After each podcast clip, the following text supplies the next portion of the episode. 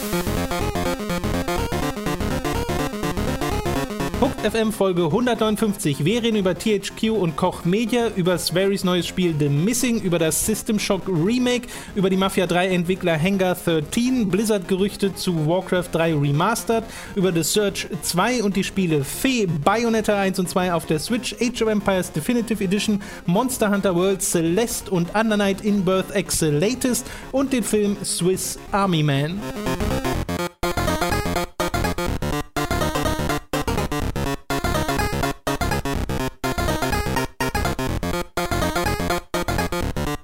Begrüßen euch bei einer weiteren Folge Hooked FM. Ich bin Tom, bei mir sitzt wie immer der Robin. Hallo. Ich hoffe, du hast einen wunderschönen Wochenanfang, Robin, und ich hoffe, ihr auch da draußen. Ach, das ist sehr lieb von dir. Ich wünsche dir das auch, Tom. Mal sehen, ob wir das ändern können. So, wir fangen an. Denn als allererstes äh, die Ankündigung, dass wir nächste Woche den Podcast nicht am Montag machen, sondern am Dienstag. Da geht schon los. Ne? Das ist eine kleine Verschiebung, ja. aber mehr ist es nicht. Also nee. äh, hat was mit, äh, also Robin ist schuld. Hat was mit Robin zu tun. Hat was mit Robin zu tun. Ich weise das von mir und weise Tom die Schuld zu. So, und ihr müsst jetzt entscheiden, wen ihr lieber mögt. Okay, alles klar. So, wir fangen an mit den News. Es äh, beginnt mit einer Akquise, die stattgefunden hat oder stattfinden wird, nämlich dass THQ Nordic Koch Media kauft. Und äh, damit auch so unter anderem Deep Silver und damit wiederum auch Dead Island, Metro und Saints Row. Und das ist schon ziemlich großes Ding. Es ist eine schöne Ironie des Schicksals, dass die ganzen THQ-Spiele jetzt wieder bei THQ sind, obwohl es natürlich nicht THQ ist, aber sie heißen THQ. Ähm, das, das, war jetzt so ein langer Kreislauf, der irgendwie hätte man einfach sein lassen können. Guck mal, da, da hat die Welt jetzt einfach gesagt, das waren jetzt so viel, also wenn, wenn ich jetzt, wenn es das Film geguckt hätte, wäre ich angepisst gewesen, weil alle, alle Wendungen im, in der Mitte egal waren, weil wir am Ende genau wieder dastehen, wo wann, wann waren das mit THQ und dass die geschlossen wurden? 13?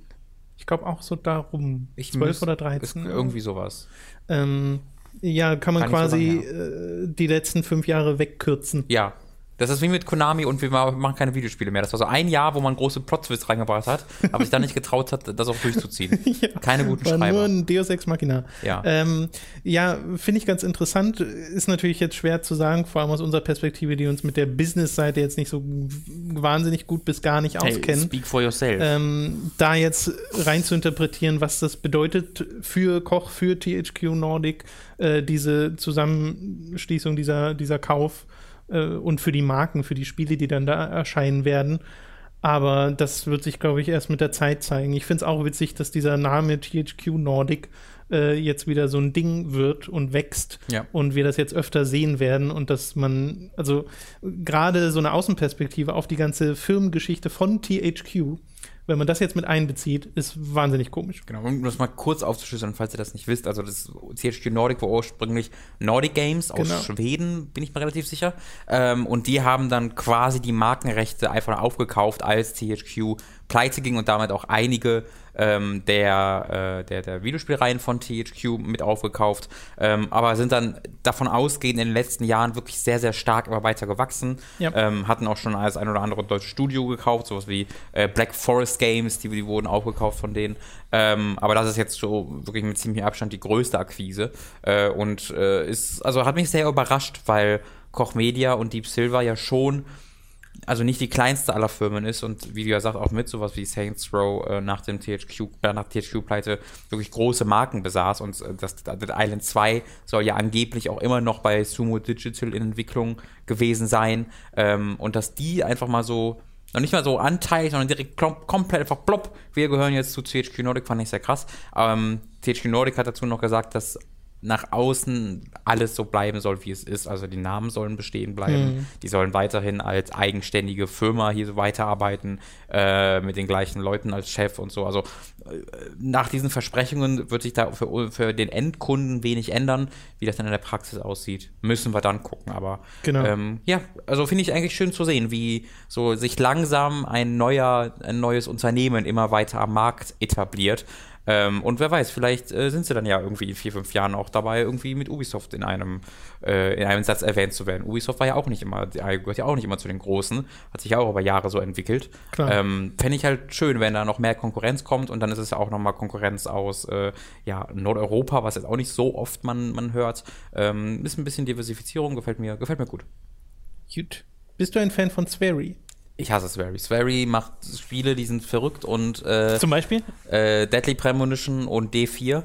Ähm, und da bin ich einfach kein Freund von, wie jeder weiß. Das ist mir zu blödsinnig, das ist prätentiöser Bullshit und äh, ich hasse es. Also genauso wie Twin Peaks. Richtig, genau. Ich bin, da, ganz, ich bin da ganz bei Mats. Das ist alles Blödsinn. Mehr FIFA. Hashtag, Hashtag mehr, mehr FIFA. FIFA. Finde ich gut. Äh, Swery arbeitete in äh, den vergangenen Monaten ja an einem Spiel namens The Good Life, das über äh, fig.co äh, gecrowdfundet werden sollte, was ja. leider nicht geklappt hat. Nee. Äh, das sollte ein Spiel werden, in dem man äh, in einem kleinen Dorf mit einer, was war sie Journalistin? Das war eine also ein bisschen angepisste Fotografin, die da genau. Fotos macht, aber eigentlich nicht da sein Weil will. die alle so happy waren in dem Dorf, mhm. ne? Und das war alles ein bisschen suspicious. Genau. Und dann sind da auch ganz viele Katzen und später auch Hunde und es war alles sehr komisch. Also sie, man verwandelt sich nachts in eine Katze oder die, das Dorf verwandelt sich nachts in Katzen äh, und später kam da neu. Und aber, wenn ihr wollt, auch in Hunde. Also man kann auswählen, ob Katzen oder Hunde, in die sie sich verwandeln ja. wollen. Ähm, war eine ko komische Prämisse mit einem sehr komischen Trailer, äh, dass ich mich gefreut hätte, wenn es passiert. Es kann immer noch passieren, weil er demnächst ja auch ein Kick Kickstarter genau. startet. Was da immer ein bisschen seltsam dran war, das wurde halt nie von äh, Sverry's eigenem Studio entwickelt. Der hat ja ein eigenes Studio gegründet namens White Owls, äh, Weiße Eulen. Und ähm, wurde immer gesagt, das wird aber entwickelt von Gathering, glaube ich. Grounding, Grounding war Inc. Grounding Inc. kann ich auch nicht, aber ein anderes japanisches Studio sollte das quasi entwickeln unter genau. der ähm, Aufsicht von Swery. Ja. Äh, und jetzt haben wir mal erfahren, was White Owls denn äh, eigentlich so macht. Genau, die arbeiten nämlich zusammen mit dem Publisher Arc System Works, die jetzt gerade erst äh, Dragon Ball Fighters entwickelt haben und generell vor allem in Kampfspielkreisen bekannt sind, aber auch als Publisher für diverse andere Spiele fungieren.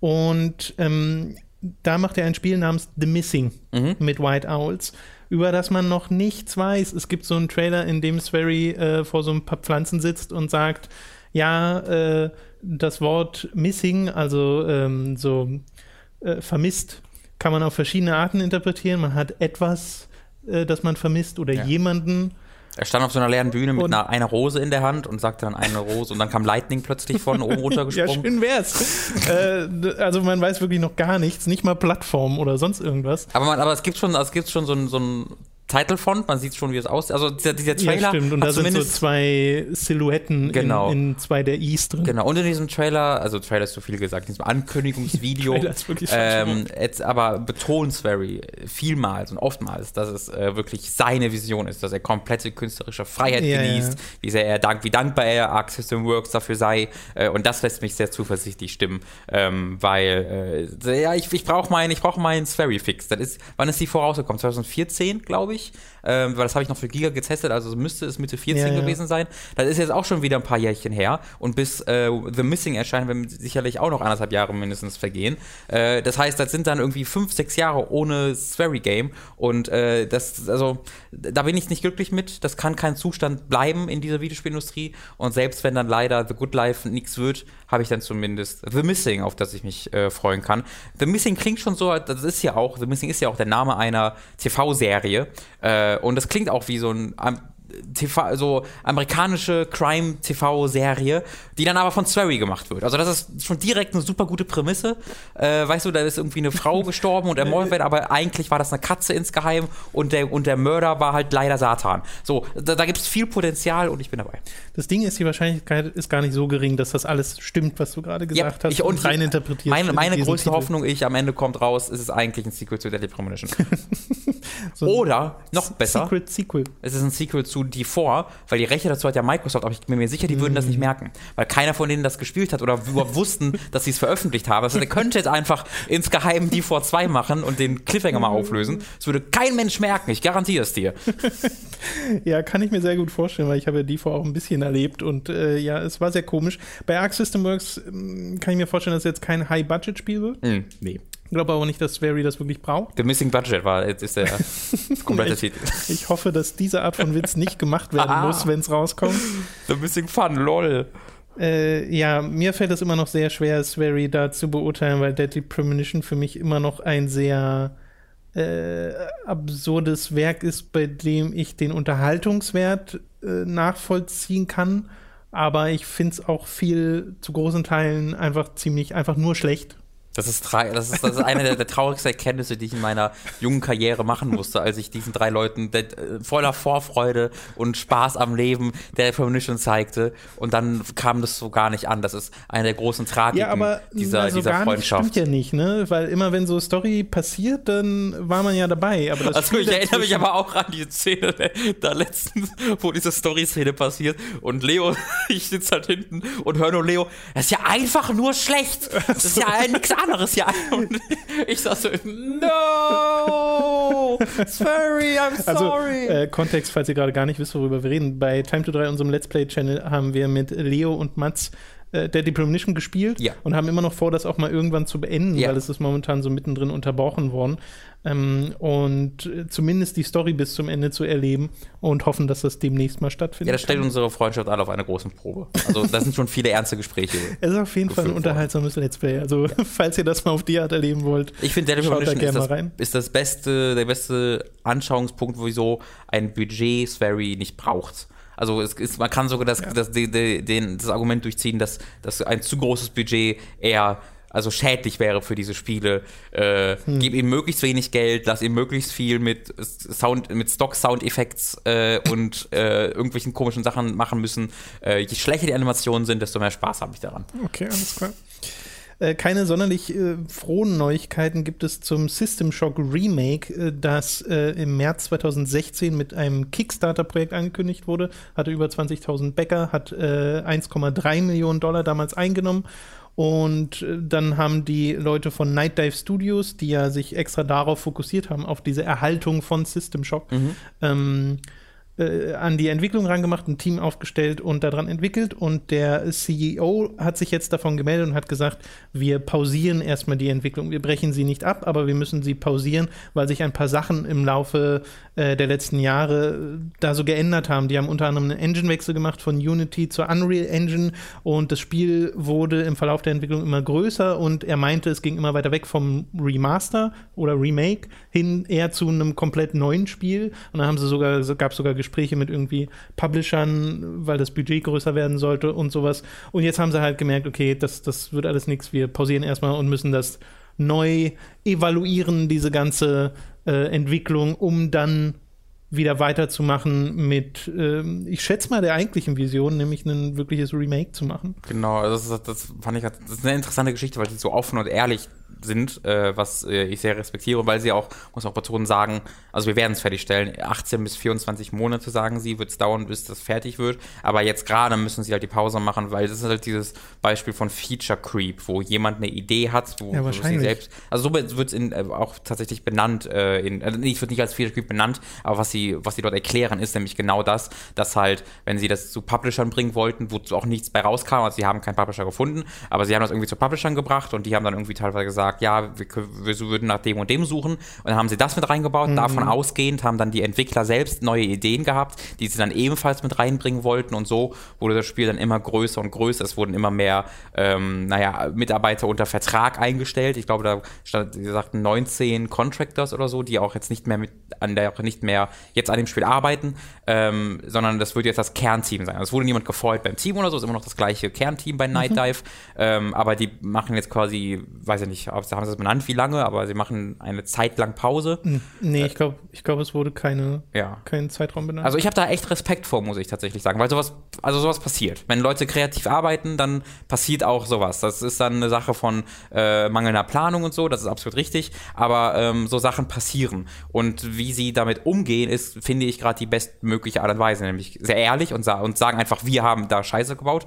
Wir brauchen jetzt auch die, den Abstand, um das quasi einen neuen Blick drauf zu finden und das alte so ein bisschen in den Müll werfen zu können. Äh, und dann machen wir das aber zu Ende von dem Geld, das wir bekommen haben von euch in so und so langer Zeit. Ähm, das ist nicht perfekt gelaufen, aber in all den Beispielen von Kickstarter, die nicht so lau, lau liefen, mhm. lauf, nein, die nicht so liefen, wie sie laufen sollten, ist das so das eines der Beispiele, wo es mit am besten gehandelt wurde. Ja, weil halt Transparenz unglaublich wichtig ist, wenn Leute dir dein Geld im Vor von ihr Geld geben, mhm. nicht dein Geld, mhm. hier ist dein Geld, äh, dann ist halt Transparenz super wichtig äh, und eine ehrliche Kommunikation mit den Leuten, weil es ja deren Geld ist, das da reingeflossen ist. Aber es zeigt halt auch mal wieder, dass Kickstarter nun mal ein Risiko ist Ja. Also sowohl für Entwickler als auch für Leute, die dort eben ihr, ihr Geld hingeben. Bei System Shock ist jetzt noch nichts verloren und ich hoffe und wünsche denen auch, dass die das dann fertig kriegen und ähm, das wieder so auf die Gleise bekommen, dieses ganze Projekt. Äh, und wünsche es natürlich auch den Leuten, die dieses Spiel gebackt haben. Aber ist auch immer so ein Ding, was man sich in Erinnerung rufen sollte. 1,3 Millionen Dollar klingt erstmal viel, ist wirklich nicht viel. Nee. Für die Entwicklung von einem Spiel, was eine ordentliche Grafik haben soll. Äh, entwickeln die nicht auch gleichzeitig gerade noch System Shock 3? War das nicht das Ding? Sind das die. Äh, ich bin mir relativ sicher, das ist auch Night Dive. Also das äh, genau, dieses Projekt gab es ja auch, dass es so eine richtige Fortsetzung kommen soll. Ja, da habe ich mich jetzt leider nicht mal extra zu überlesen. Aber ich da habe ich jetzt auch nicht nochmal geschaut. Müsst ihr nochmal extra schauen, könnt ihr uns gerne in die Kommentare schreiben. Ich will ja. da jetzt nicht mutmaßen. Das stelle ich mir sehr weird vor, wenn ein Team gleichzeitig an einem Remake vom ersten Teil und an der, dem dritten Teil arbeitet. Ähm, ja, das, aber das, das habe ich nur noch im Kopf von vor ein paar Monaten. Ich habe auch Jahren. irgendwas mit Sister, auch irgendwas mit Warren Spector im Kopf, aber wie gesagt, das sind jetzt alles nur so Fetzen, die davon übrig sind. Ebenfalls nicht so erfreulich ist, dass beim äh, Mafia 3 Entwickler Hangar 13 diverse Leute entlassen wurden. Ich kann nur diverse sagen, weil es gibt keine Zahl also, oder hast du eine? Es gab keine Zahlen, aber ein Großteil gab, genau. sagte Jason Schreier, was ja, halt. Da wäre ich jetzt äh, auch ui. noch zugekommen, weil das äh, mal wieder gibt es bei Kotaku die internen Quellen, die sich äh, gemeldet haben und genau, er spricht eben von einem Großteil dieses Entwicklerstudios, ja. dass äh, die dort entlassen wurden. 2K sagt natürlich nur so allgemeine Floskeln, ja, Neustrukturierung, äh, Ressourcen neu kalkuliert auf Langzeitentwicklung und so äh, in die Richtung äh, gehen die Aussagen dort. Ähm, Außerdem äh, stand auch noch in dem Kotaku-Artikel, äh, dass eine interne Quelle berichtet hat, dass sie im letzten Jahr an einem Prototyp für ein neues Spiel gearbeitet haben. Mhm. Mehr Infos dazu gibt es aber noch nicht. Äh, ist jetzt nicht das beste Zeichen für Hangar 13. Finde ich interessant, weil Mafia 3 jetzt kritisch nicht unbedingt der Riesenerfolg war, aber sich ja nicht schlecht verkauft hat. Also es war das also sich am schnellsten verkaufende Spiel aller Zeiten bei 2K. Ähm, das war, hat, ist deren, ist ein Zitat. Das, hat, also, das hat sich das innerhalb so? der ersten Woche 4,5 Millionen Mal verkauft äh, und ist auf, äh, zumindest Anfang des nächsten, letzten, des nächsten Jahres, also Anfang 17, war es bei 5 Millionen Mal. Ähm, was Wobei, da hatte ich gesehen, 5 Millionen Mal an Retailer geschippt. Nee, es ist sold, sold in. Also sold in ist eigentlich äh, okay. verkauft dann hatten wir unterschiedliche Quellen scheinbar. Ja, also äh, in, auf jeden Fall halt ein also, Verkaufserfolg. Ja, ja, also definitiv. Ähm, ob das jetzt auch dann wieder komplett die, ähm, die Entwicklungskosten Budget. reinbekommen mhm. hat, das ist unmöglich für uns zu sagen, weil wir halt wissen, das, da haben sie auch in einem, äh, in, in dem gleichen Gespräch gesagt, weil es halt so ein Investment-Call war, äh, Investor-Call war, dass äh, die, Entwick die Kosten mehr in die Höhe geschossen sind als geplant, ohne das jetzt weiter zu definieren. Es gab mal so anonymes Gerüchte-Ding, dass ich das angeblich 8 Millionen Mal verkaufen müsste, um äh, auf plus minus null zu kommen, aber das ist halt so eine random anonyme Quelle gewesen, die jetzt nie äh, verifiziert wurde, deswegen sollte man da jetzt nicht allzu viel drauf geben. Aber das finde ich halt echt krass und besorgniserregend. Das Hangar 13 ist ein neues Studio gewesen, hm. die, deren erstes Spiel, ja, es, das hat keine guten Kritiken bekommen. Wir haben das auch sehr zu Genüge kritisiert. Ich habe es durchgespielt und finde es auch nicht besonders gut.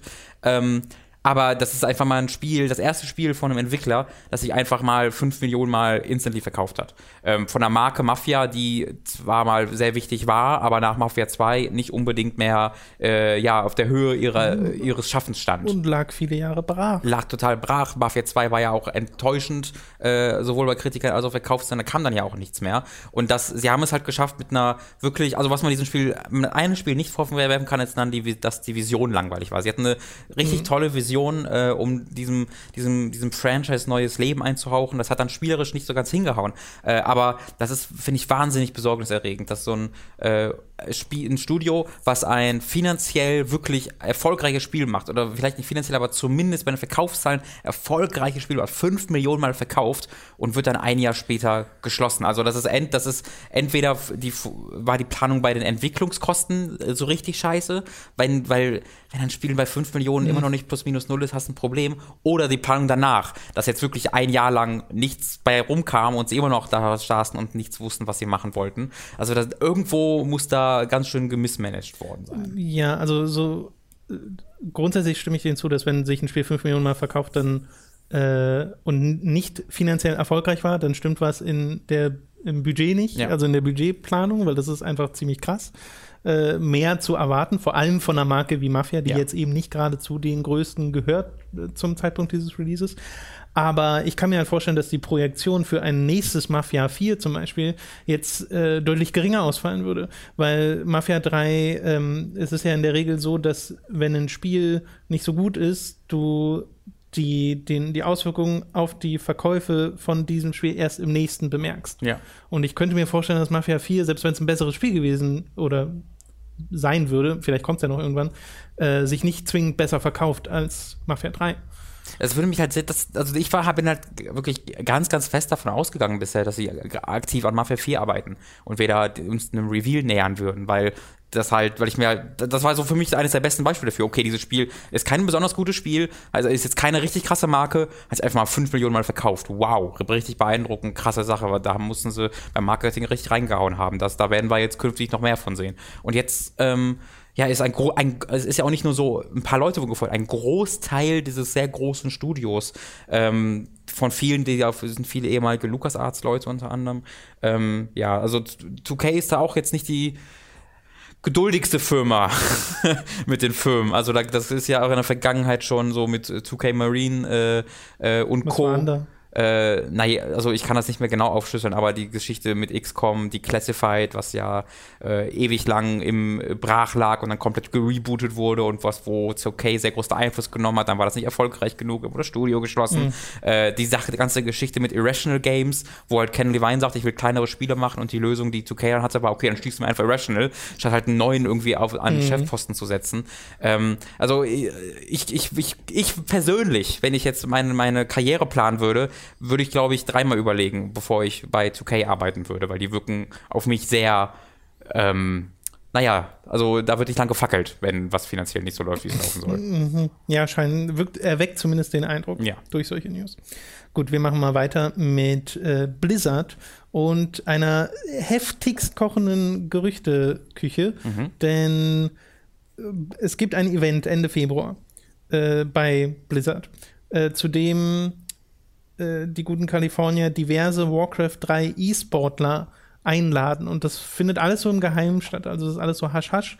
Und äh, die dürfen nichts sagen. Aber es haben halt mehrere Leute bemerkt, okay, hier sind diverse E-Sportler aus dem Warcraft 3-Bereich, die plötzlich alle ein Visum in die USA versuchen zu mhm. beantragen und dahin zu kommen. Es muss alles möglichst schnell gehen, äh, sodass diese Informationen inzwischen ähm, an den Tag gelangten, dass es halt äh, dieses Event geben soll, aber man weiß halt noch nicht, wozu aber es muss ja irgendwas mit Warcraft zu tun haben, wenn da Warcraft 3 E-Sportler eingeladen werden. Ja. Nun gehen die Gerüchte in verschiedenste Richtungen, wie immer. Ähm, eines, was ich mit am wahrscheinlichsten halte, ist einfach eine, eine Art Remaster von Warcraft 3, so wie sie es mit StarCraft 1 gemacht ja. haben, womit es dann auch ins Battlenet ins Neue integriert wird. Oder heißt ja nicht mehr so. Oder heißt es jetzt heißt, noch so? Das heißt, glaube ich, wieder so. Nee, ich glaube ist, schon. Ist dem so? Ich glaube ich schon. Ich überlege gerade, heißt der, es heißt doch inzwischen Blizzard Launcher, wenn man das Ding aufmacht. Ja, ja, aber das wurde ja groß, groß angekündigt. Und dann haben sie, glaube ich, wieder gesagt, ah, es heißt doch wieder Battlenet. Gott, ich weiß Oder irgendwie mehr. sowas. ist ja auch sicher. egal. Jedenfalls in dieses Netzwerk von Blizzard ja, äh, kann es dann eingebunden werden und in diesen Launcher, damit es da steht, unter Destiny und äh, dann dort mitgespielt werden kann. Da frage ich mich dann, äh, in welcher Größe das stattfindet, weil StarCraft Remastered war ja auch ein optisches Remaster äh, könnte Warcraft 3 auch vertragen, weil es sind ja schon alles sehr wenige Polygone, die da benutzt wurden.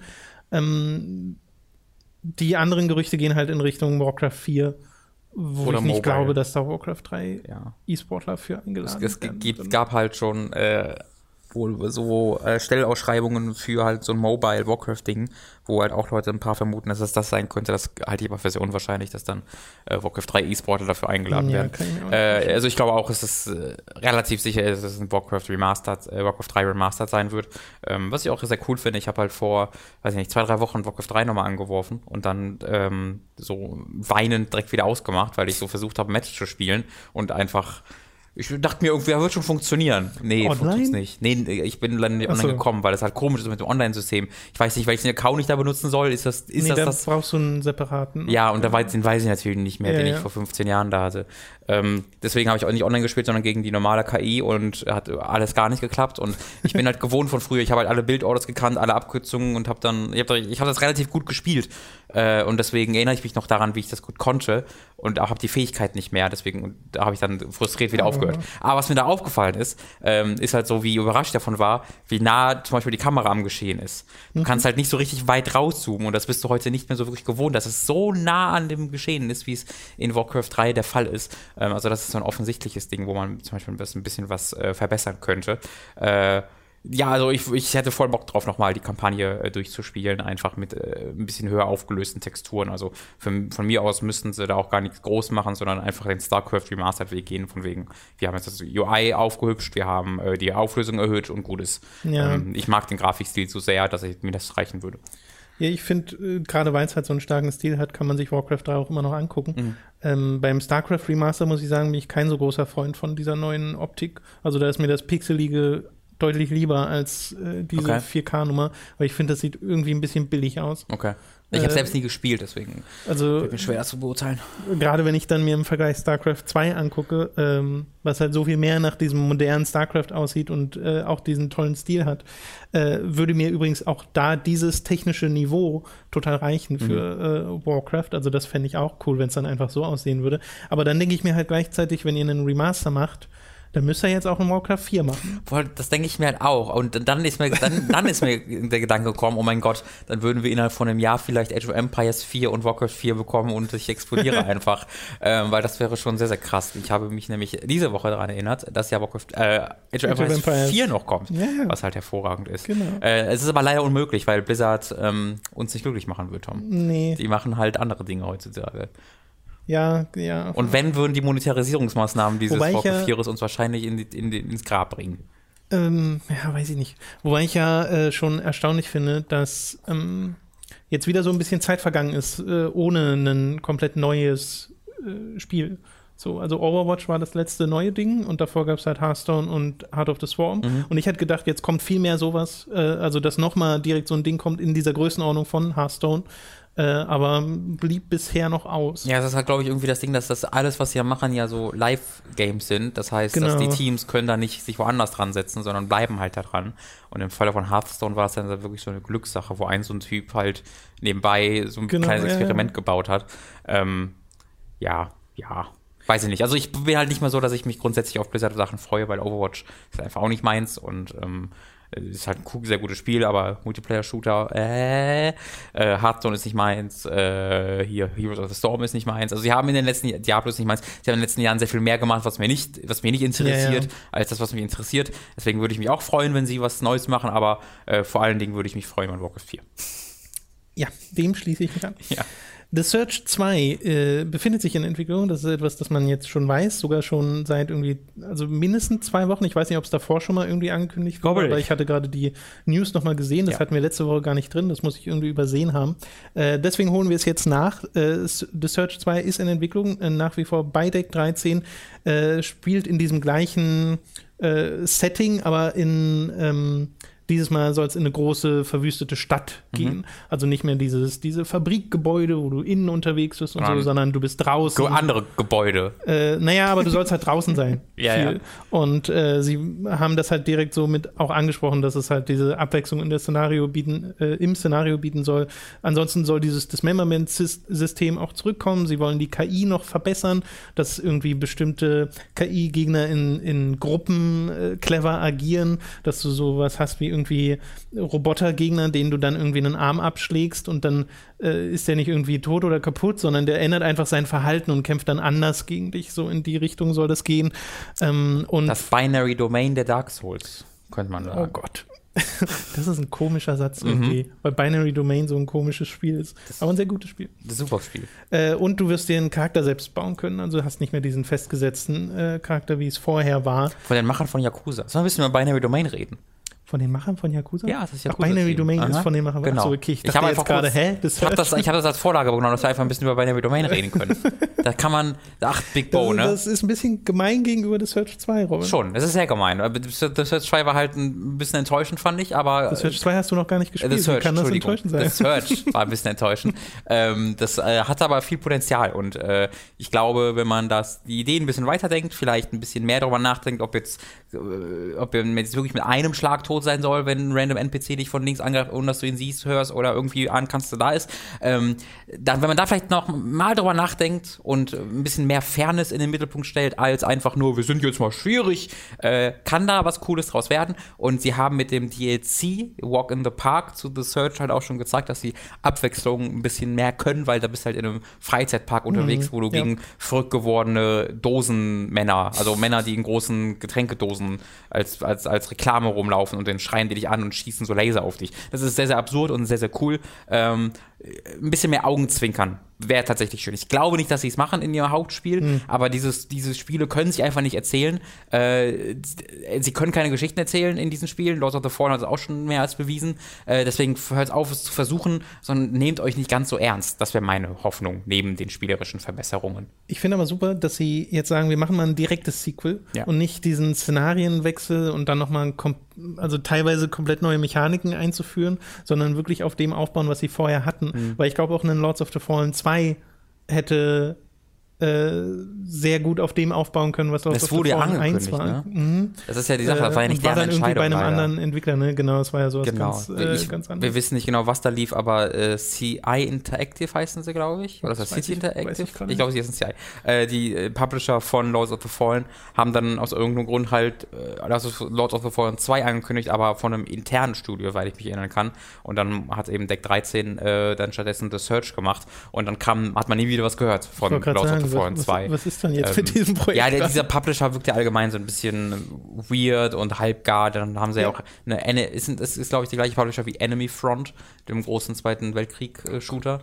Ähm, naja. Ja, also wie gesagt, da würde ich mich drüber freuen, wenn sie einfach darauf aufbauen, dieses Feedback äh, in sich aufsaugen und äh, umsetzen, was sie zu The Search 1 bekommen haben, weil das ja durchaus seine Fans hatte. Also äh, ich lese ab und zu mal wieder von Leuten, die dann sagen, oh, The Search fand ich richtig, richtig cool. Mhm. So, und als Alternative gerade mit dem Szenario und so äh, zu den Souls-Titeln sich da zu versuchen, eine eigene Identität ähm, äh, rauszukerben, finde ich an und für sich ganz cool. Ja.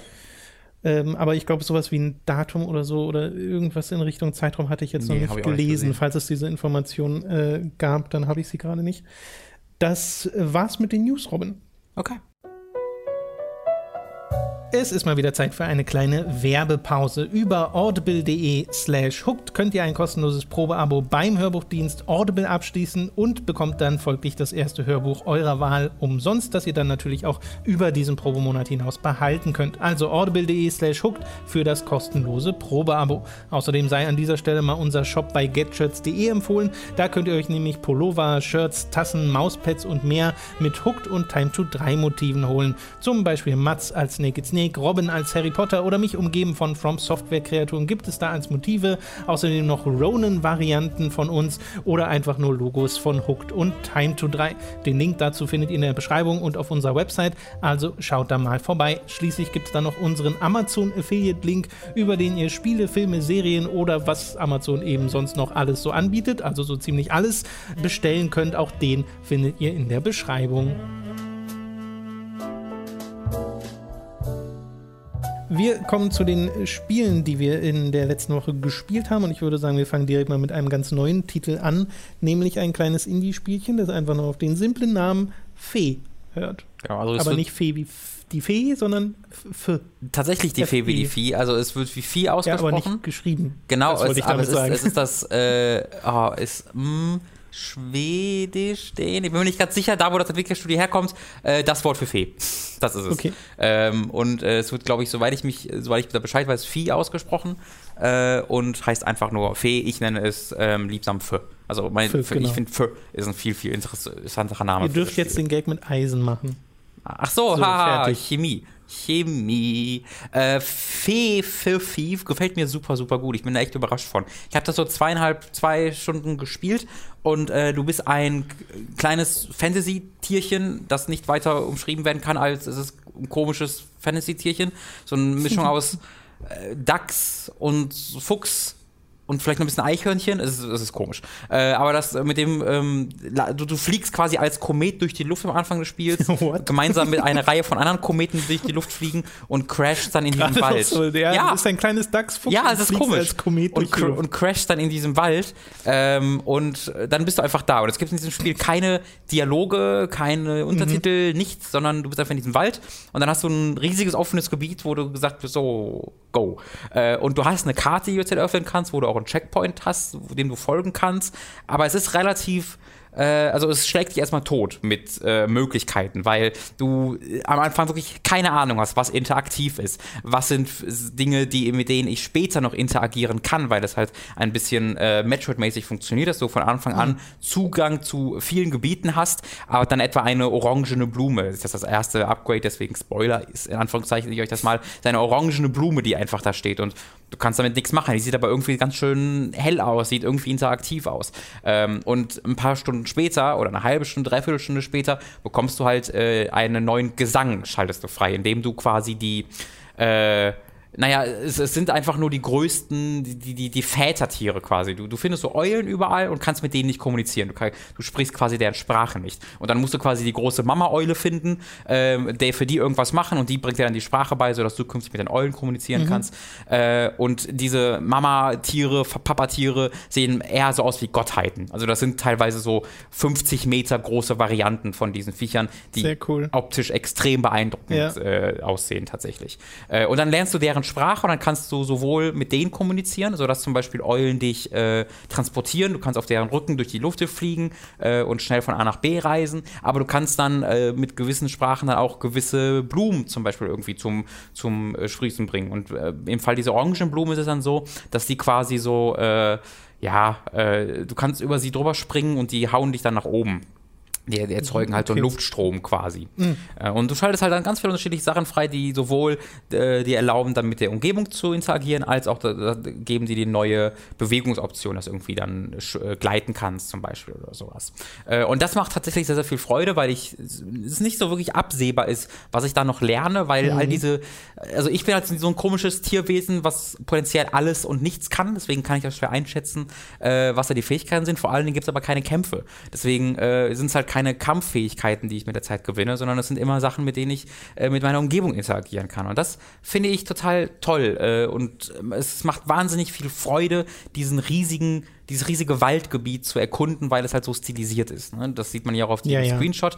Ja. Äh, jedes Gebiet ist so in eine Farbe gehüllt. Hier bist du in einem orangen Gebiet, in einem lila Gebiet. Und alles es, immer so ein bisschen überstrahlt. Also es ist ne? total überstrahlt, ja. genau. Es ist immer so geometrische Formen, die sich so in der Umgebung. Äh, so ein bisschen äh, Low-Poly-Look. Ja, nicht wirklich, aber irgendwie schon. Also es ist sehr einzigartig. Das gefällt mir sehr daran. Ich könnte dir jetzt gar nicht so richtig einen Vergleich sofort nennen.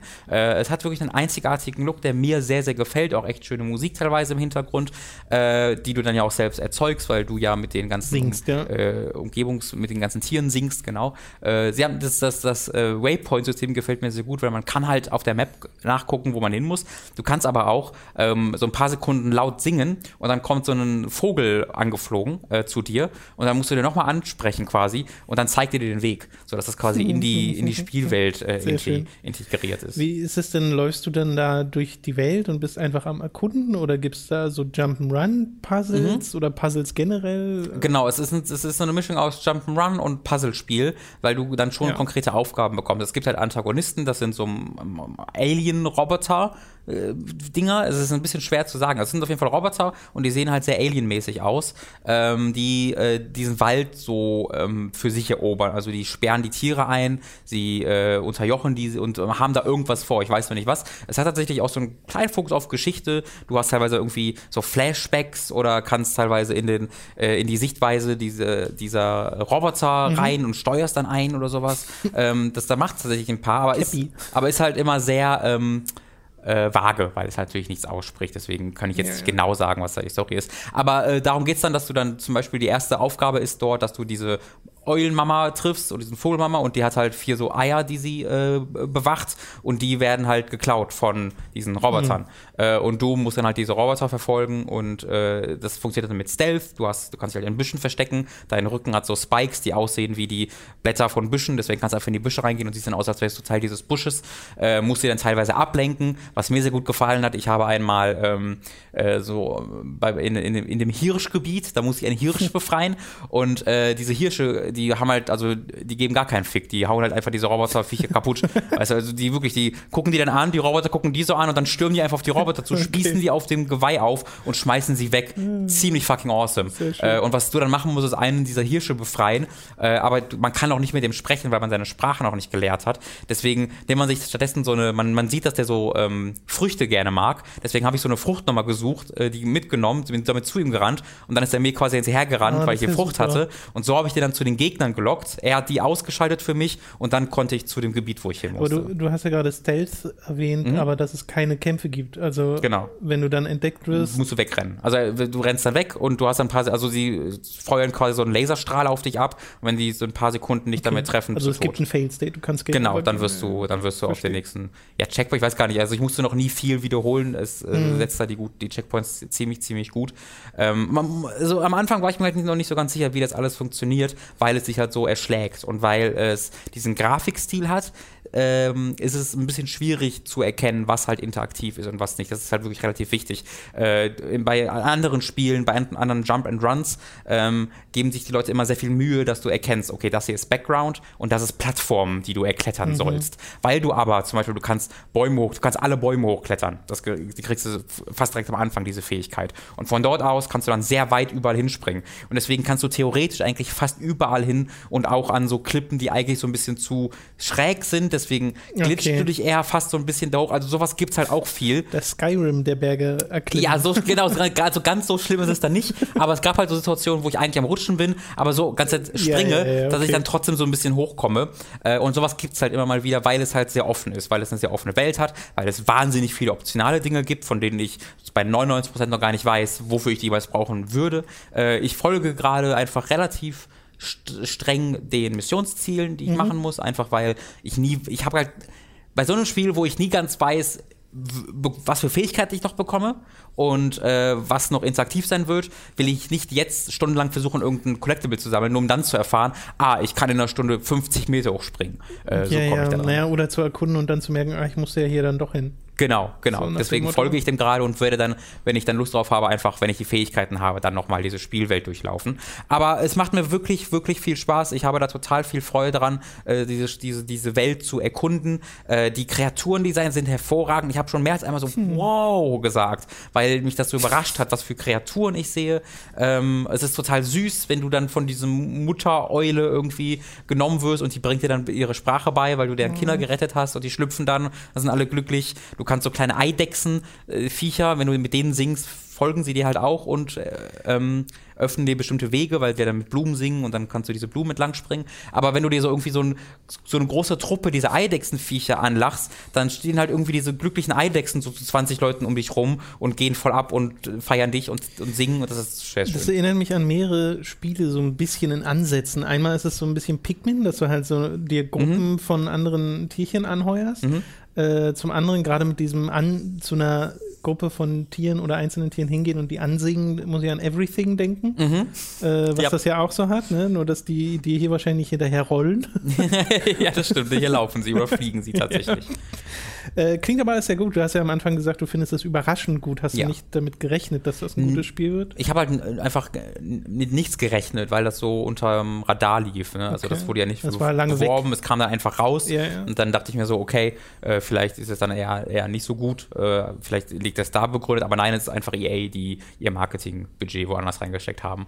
Ähm, ist jetzt das zweite EA Original-Spiel, gibt es auch nicht auf Steam, gibt es nur auf Origin auf dem PC, dafür aber auch auf Switch, auf Xbox One und auf PlayStation ich 4. Sagen, Konsolen ist es. Äh, aber genau. sogar auf der Switch stimmt, war ja angekündigt in dieser einen Direct. Mhm, genau. vor Gott. Äh, und äh, ich möchte euch so wirklich, also falls, äh, falls ihr auf irgendwie Spiele steht, in denen ihr ein bisschen erkundet, auf ruhigere Spiele, wo man nicht noch am Kämpfen ist. Äh, Scheinbar auch auf niedliche Spiele. Auf niedliche Spiele, dann guckt euch das wirklich mal genauer an. Ich habe da gerade viel Freude mit und werde es auch noch weiterspielen. Sehr schön, das freut mich sehr, dass das ja. ein scheinbar gutes Spiel geworden ist. Ähm, ich habe ein bisschen Zeit verbracht mit Age of Empires der neuen Definitive Edition, mhm. die das alte Spiel in 4K neu ähm, realisiert und habe da äh, so einen richtigen äh, ja, ist ein bisschen komisch. Es ist schon ein sehr starkes Nostalgiegefühl. Mhm. Aber ich habe Age of Empires 1 kaum gespielt damals. Mhm. Das hatte immer nur ein Kumpel. Mhm. Und bei dem habe ich das so ein bisschen gespielt. Und da fand ich sogar noch, weiß ich noch, dass ich als Kind immer dachte, das ist ein bisschen langweilig. Aber dann habe ich irgendwann später selbst Age of Empires 2 gespielt. Und das fand ich super. Ja. Und noch viel mehr habe ich danach Age of Mythology gespielt. Und mhm. das fand ich großartig. Und mhm. dann auch Titans, das Addon und so. Ähm, und von Age of Mythology und zwei gibt es ja auch Re-Releases ja. auf Steam schon, die jetzt, wo nicht so krass viel dran gemacht wurde, also hauptsächlich so Auflösungsanpassungen. Das ist halt Hier, wie, wie die vorherige Version von Age of Empires 2, die schon erschienen. Da gibt es ja auch eine HD-Edition von. Genau. Ja. Äh, nur macht das hier ja wirklich Assets teilweise genau. neu. Also sie haben ja zum Beispiel mehr Animationsstufen hinzugefügt bei den einzelnen Einheiten und mussten natürlich auch die Assets neu machen, damit sie in 4K funktionieren, weil das logischerweise bei den alten Sachen nicht so ist und halt neue Menüs und hast du nicht gesehen. Äh, Menüstruktur hat mich manchmal ein bisschen verwirrt, weil du so Sachen hast, dass du ins Hauptmenü gehst und dann willst du ein bisschen rumnavigieren, Einzelspieler drücken und dann poppt erst im Nachhinein so ein Fenster auf mit News und hast du nicht gesehen. Okay. Äh, und das war so ein bisschen, äh, äh, hätte man ein bisschen smoother lösen können. Und was ich dann gemacht habe, ist äh, erstmal ein paar Szenarien gespielt und äh, mir das ganze Spielsystem nochmal ins Gedächtnis gerufen, obwohl ich es an und für sich noch sehr gut im Kopf habe, äh, weil sich Age of Empires im Wesentlichen genauso spielt wie Age of Empires 2 und mhm. Age of Mythology. Und ähm, hatte dann direkt wieder sehr viel Freude dran und habe dieses Mal äh, etwas, das mich als Kind immer sehr kalt gelassen hat, sehr diese geschichtliche Einbindung genossen. Mhm. Weil du jedes Mal, wenn du ein Szenario startest, ähm, du ja so ein kleines Setting bekommst, wer du bist, was du da machst. Und es fängt halt an mit den äh, Ägyptern, die am Nil versuchen, sich ihre, äh, ihre Siedlungen zu festigen und sich teilweise dann gegen äh, Feinde erwehren müssen. Und das wird immer historisch eingerahmt. Im eigentlichen Spiel kriegst du davon genau gar nichts mit. Ja. Also wenn du dann auf der Map bist und ein Szenario machst, das ist halt einfach nur, hier sind deine Dorfbewohner, mach den Gegner platt. Mhm. Oder hier ist eine Insel in der Mitte, äh, du musst die, da, dort ein Dorfzentrum hinbauen und zwei Wachtürme. Und das war's. Und dann stehen dir da halt ein paar Gegner äh, im Weg und äh, du, du musst das halt schaffen. Aber ähm, die, dieser ganze Kontext kommt wirklich außerhalb. Da gibt es einen Sprecher, der dir deine Missionsziele vorliest und dann noch nebenher so einen kleinen Historientext in jedem einzelnen Szenario, der das Ganze ein bisschen einordnet in der tatsächlichen Geschichte. Mhm. Da würde mich interessieren, ob da auch neue Erkenntnisse inzwischen drin sind. Das weiß ich gerade gar nicht. Also ob die das geupdatet haben oder ob das noch Stand ist von 1995 ja. oder so äh, weil es ja durchaus ab und zu neue archäologische Funde gibt und sich dann bestimmte Sachen updaten. Ich weiß jetzt nicht genau, wie es da ist in der ägyptischen Geschichte jetzt zum Beispiel. Ähm, aber beim Spiel äh, habe ich sehr schnell wieder festgestellt, okay, Age of Empires ist dieses etwas gemächlichere. Man nimmt erstmal seinen Dorfbewohner, schickt sie Holz holen, Bären holen, jagen, ähm, neue kleine Häuser bauen, baut dann eine Kaserne, braucht irgendwie für jeden Einheitentypen extra Gebäude. Das ist ein bisschen mhm. weird, sich daran wieder zu gewöhnen, nachdem man modernere Strategiespiele äh, gespielt hat, äh, wo du ja wirklich einmal so ein, so ein äh, einen Stall, einen, einen äh, Platz für die Bogenschützen hast und alles sind extra Sachen, die auch irgendwie manchmal so miteinander interagieren, dass du ja dann auch irgendwie einen Marktplatz bauen kannst. Der kann dann Upgrades bauen für die ganzen Dorfbewohner und so, ja. aber ich glaube, da gibt es auch ein paar militärische Updates drin. Äh, baust dir, ich glaube, im äh, in diesem Sammelgebäude für die Farmen gibt es das Upgrade für den Wall wo ich so denke, das ist ein bisschen random. Aber wird schon irgendwie seinen Sinn ergeben. Und ähm, hast halt diesen, also der Basisbau spielt halt so eine große Rolle noch in diesem Spiel und das genieße ich irgendwie sehr, weil das wiederum ist sehr verschwunden aus diesem Genre in, aus, der, aus der Echtzeitstrategie im Laufe der Zeit, bis es irgendwann die Echtzeitstrategie ein bisschen verschwunden ist. Ja. aber, warum, äh, warte, warum lachen wir? aber äh, vielleicht kehrt sie ja jetzt gerade wieder so ein bisschen zurück. Ähm, freut mich jedenfalls, dass es äh, dieses Spiel hier gibt äh, man muss halt wirklich, also ich frage mich, wie man darauf reagiert, wenn man Age of Empires noch nie gespielt hat und dann zum ersten Mal so ein Spiel spielt, weil es ist schon hart langsam am Anfang. Du kannst halt mit Plus und Minus die Spielgeschwindigkeit mhm. bestimmen und das hilft sehr, dass du am Anfang dann sagen kannst, okay, jetzt mach mal hier ein bisschen schneller, damit das dieser ganze Sammelpart beschleunigt wird. Aber selbst dann ist es immer noch ein eher gemächliches Spiel. Natürlich, wenn man jetzt so zwei Pros, die sich im Multiplayer gegenüberstehen, bei denen ist das bestimmt viel, viel schneller. Ja. Die harassen sich dann sofort mit irgendwie mhm. Axtkämpfern, äh, bevor sie überhaupt aus der, Stein, aus der Steinzeit raus. Ja, genau. Äh, also da gibt es bestimmt Strategien, mit denen ich mich jetzt nicht beschäftigt habe, weil so Multiplayer habe ich das halt mal mit Kumpels gespielt, mhm. Age of Empires 2 und so.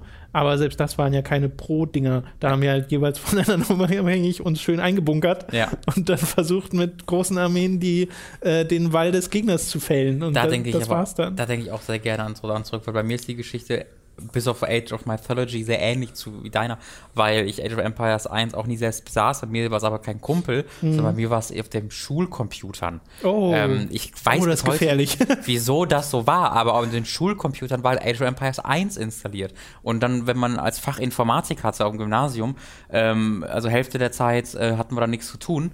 Äh, und dann haben wir da halt Age of Empires Sehr gespielt schön. und das, also das war halt echt cool. Aber das habe ich halt wirklich nur da gespielt. Ja. Ähm, deswegen habe ich da auch jetzt, ich komme selbst gar nicht drauf, wie das aussieht oder wie es klingt, weil ich das, weil das so lange her ist bei mir und all die Erinnerungen halt überschrieben wurden von Age of Empires 2, was ich halt unglaublich viel gespielt yeah. habe, was ich auch, also erst sehr später selbst besessen habe, aber das war zu der Zeit, wo ich halt jeden Tag, wir haben es im Jugendheim, haben wir es genannt, äh, verbracht habe, mhm. wo halt immer so im, ein Internetcafé war es bei uns im Dorf, äh, wo dann halt äh, zwölf Computer standen und wir dann teilweise wirklich mit zwölf Leuten nebeneinander im LAN sechs gegen sechs oder vier gegen vier, ich weiß nicht, was da das Maximum war, ähm, Age of Empire gespielt haben, mhm. zwei. Und das sind halt super, super tolle Erinnerungen, die ich daran ja. habe. Ich habe auch die komplette Kampagne da durchgespielt. Das war, das habe ich eigentlich meistens gemacht. Also ich war meistens sehr, wenn um mich herum die Leute im Mehrspielermodus gegeneinander Warcraft gespielt. 3 oder Empire ja, 2 ja, gespielt haben, habe ich die Kampagne gemacht. Und ich weiß noch, wie pisst ich war, als in der Kampagne von Warcraft 3 die Mission kam, wo man eine halbe Stunde mhm. überleben musste, weil das kostet ja Geld. Das war einfach nur oh, eine halbe Stunde. Weißt du, wie viel eine halbe Stunde kostet? Ich kann mir nur eine Stunde leisten. Jetzt muss ich eine halbe Stunde überleben. Das ist doch scheiße. Einmal sterben, das ist halt schon das Geld weg, muss ich es morgen nochmal versuchen. Schade. Ähm, aber da hatte ich damals schon sehr, sehr viel Freude dran. Und da ist bei mir auch so, wenn ich die Musik höre, wenn ich die Reaktion der Dorfbewohner höre, wenn ich die Soundeffekte höre. Bei Age of Empires 2 bekomme ich instant die Gänsehaut, weil das für mich so ähm, nostalgisch ist. Mhm. Ähm, das ist bei Age of Empires 1 von sich aus nicht der Fall, aber ich glaube, wenn ich es anwerfen würde, würden diese Erinnerungen wiederkommen.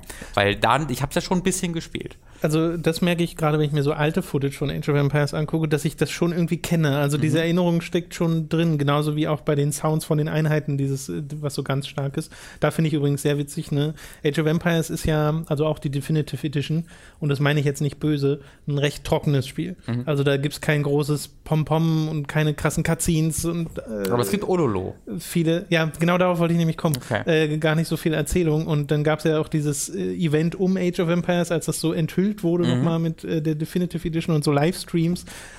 Und du hast halt gemerkt, wie diese PR-Leute von Microsoft da saßen und dachten, was machen wir jetzt mit diesem Spiel, um das irgendwie ein Meme draus zu machen? Ja. Und es gab nur dieses Ololo, ja. was du in diesem Stream 20.000 Mal gehört hast. Und es war sofort tot, dieses Meme. Wobei man sagen muss, das ist nicht Microsofts Erfindung. Also da, nee, da natürlich nicht, aber es wurde so ne? totgeritten sofort, dass ich es inzwischen nicht mehr hören kann. Und das ist so, ach Mensch, das eine Ding, was dieses Spiel hatte. Das ist auch das Letzte, was man im Intro von Rage of Empires bei Rocket Beans hört, aber da passt es halt wunderbar. Das, das, das, möchte ich mal kurz empfehlen, wenn wir gerade eh über of Empires reden. Das macht sehr viel Spaß, weil da jemand wirklich, der sich richtig auskennt mit äh, Multiplayer of Empires 2 und bringt dann zwei Leuten bei, die das auch gerne spielen, aber sich nicht so gut damit auskennen. Äh, und das ist sehr schön, dass ähm, ja. ja, das, das, das, zu sehen, wie, wie die Leute es lernen, äh, hat, macht, macht tatsächlich sehr, sehr viel Freude. Da gibt es jetzt am Dienstag auch einen Livestream, so ein Event, was glaube ich auch von der PR von Microsoft organisiert wird, genau. wo Rocket Beans aber das ist so ein äh, Launch-Werbeevent für of Empires ja, 1, ja, glaube ich, das aber gleichzeitig dann auch ein Event also von Retro Empires so, so eine große LAN-Party. Ja. Ich habe hab ich das dir schon gesagt? Ich hatte eine Idee für ein Format. Ich glaube, ich habe dir das auch schon gesagt, dass ich gerne ein Format namens Retro Empires 2 machen würde,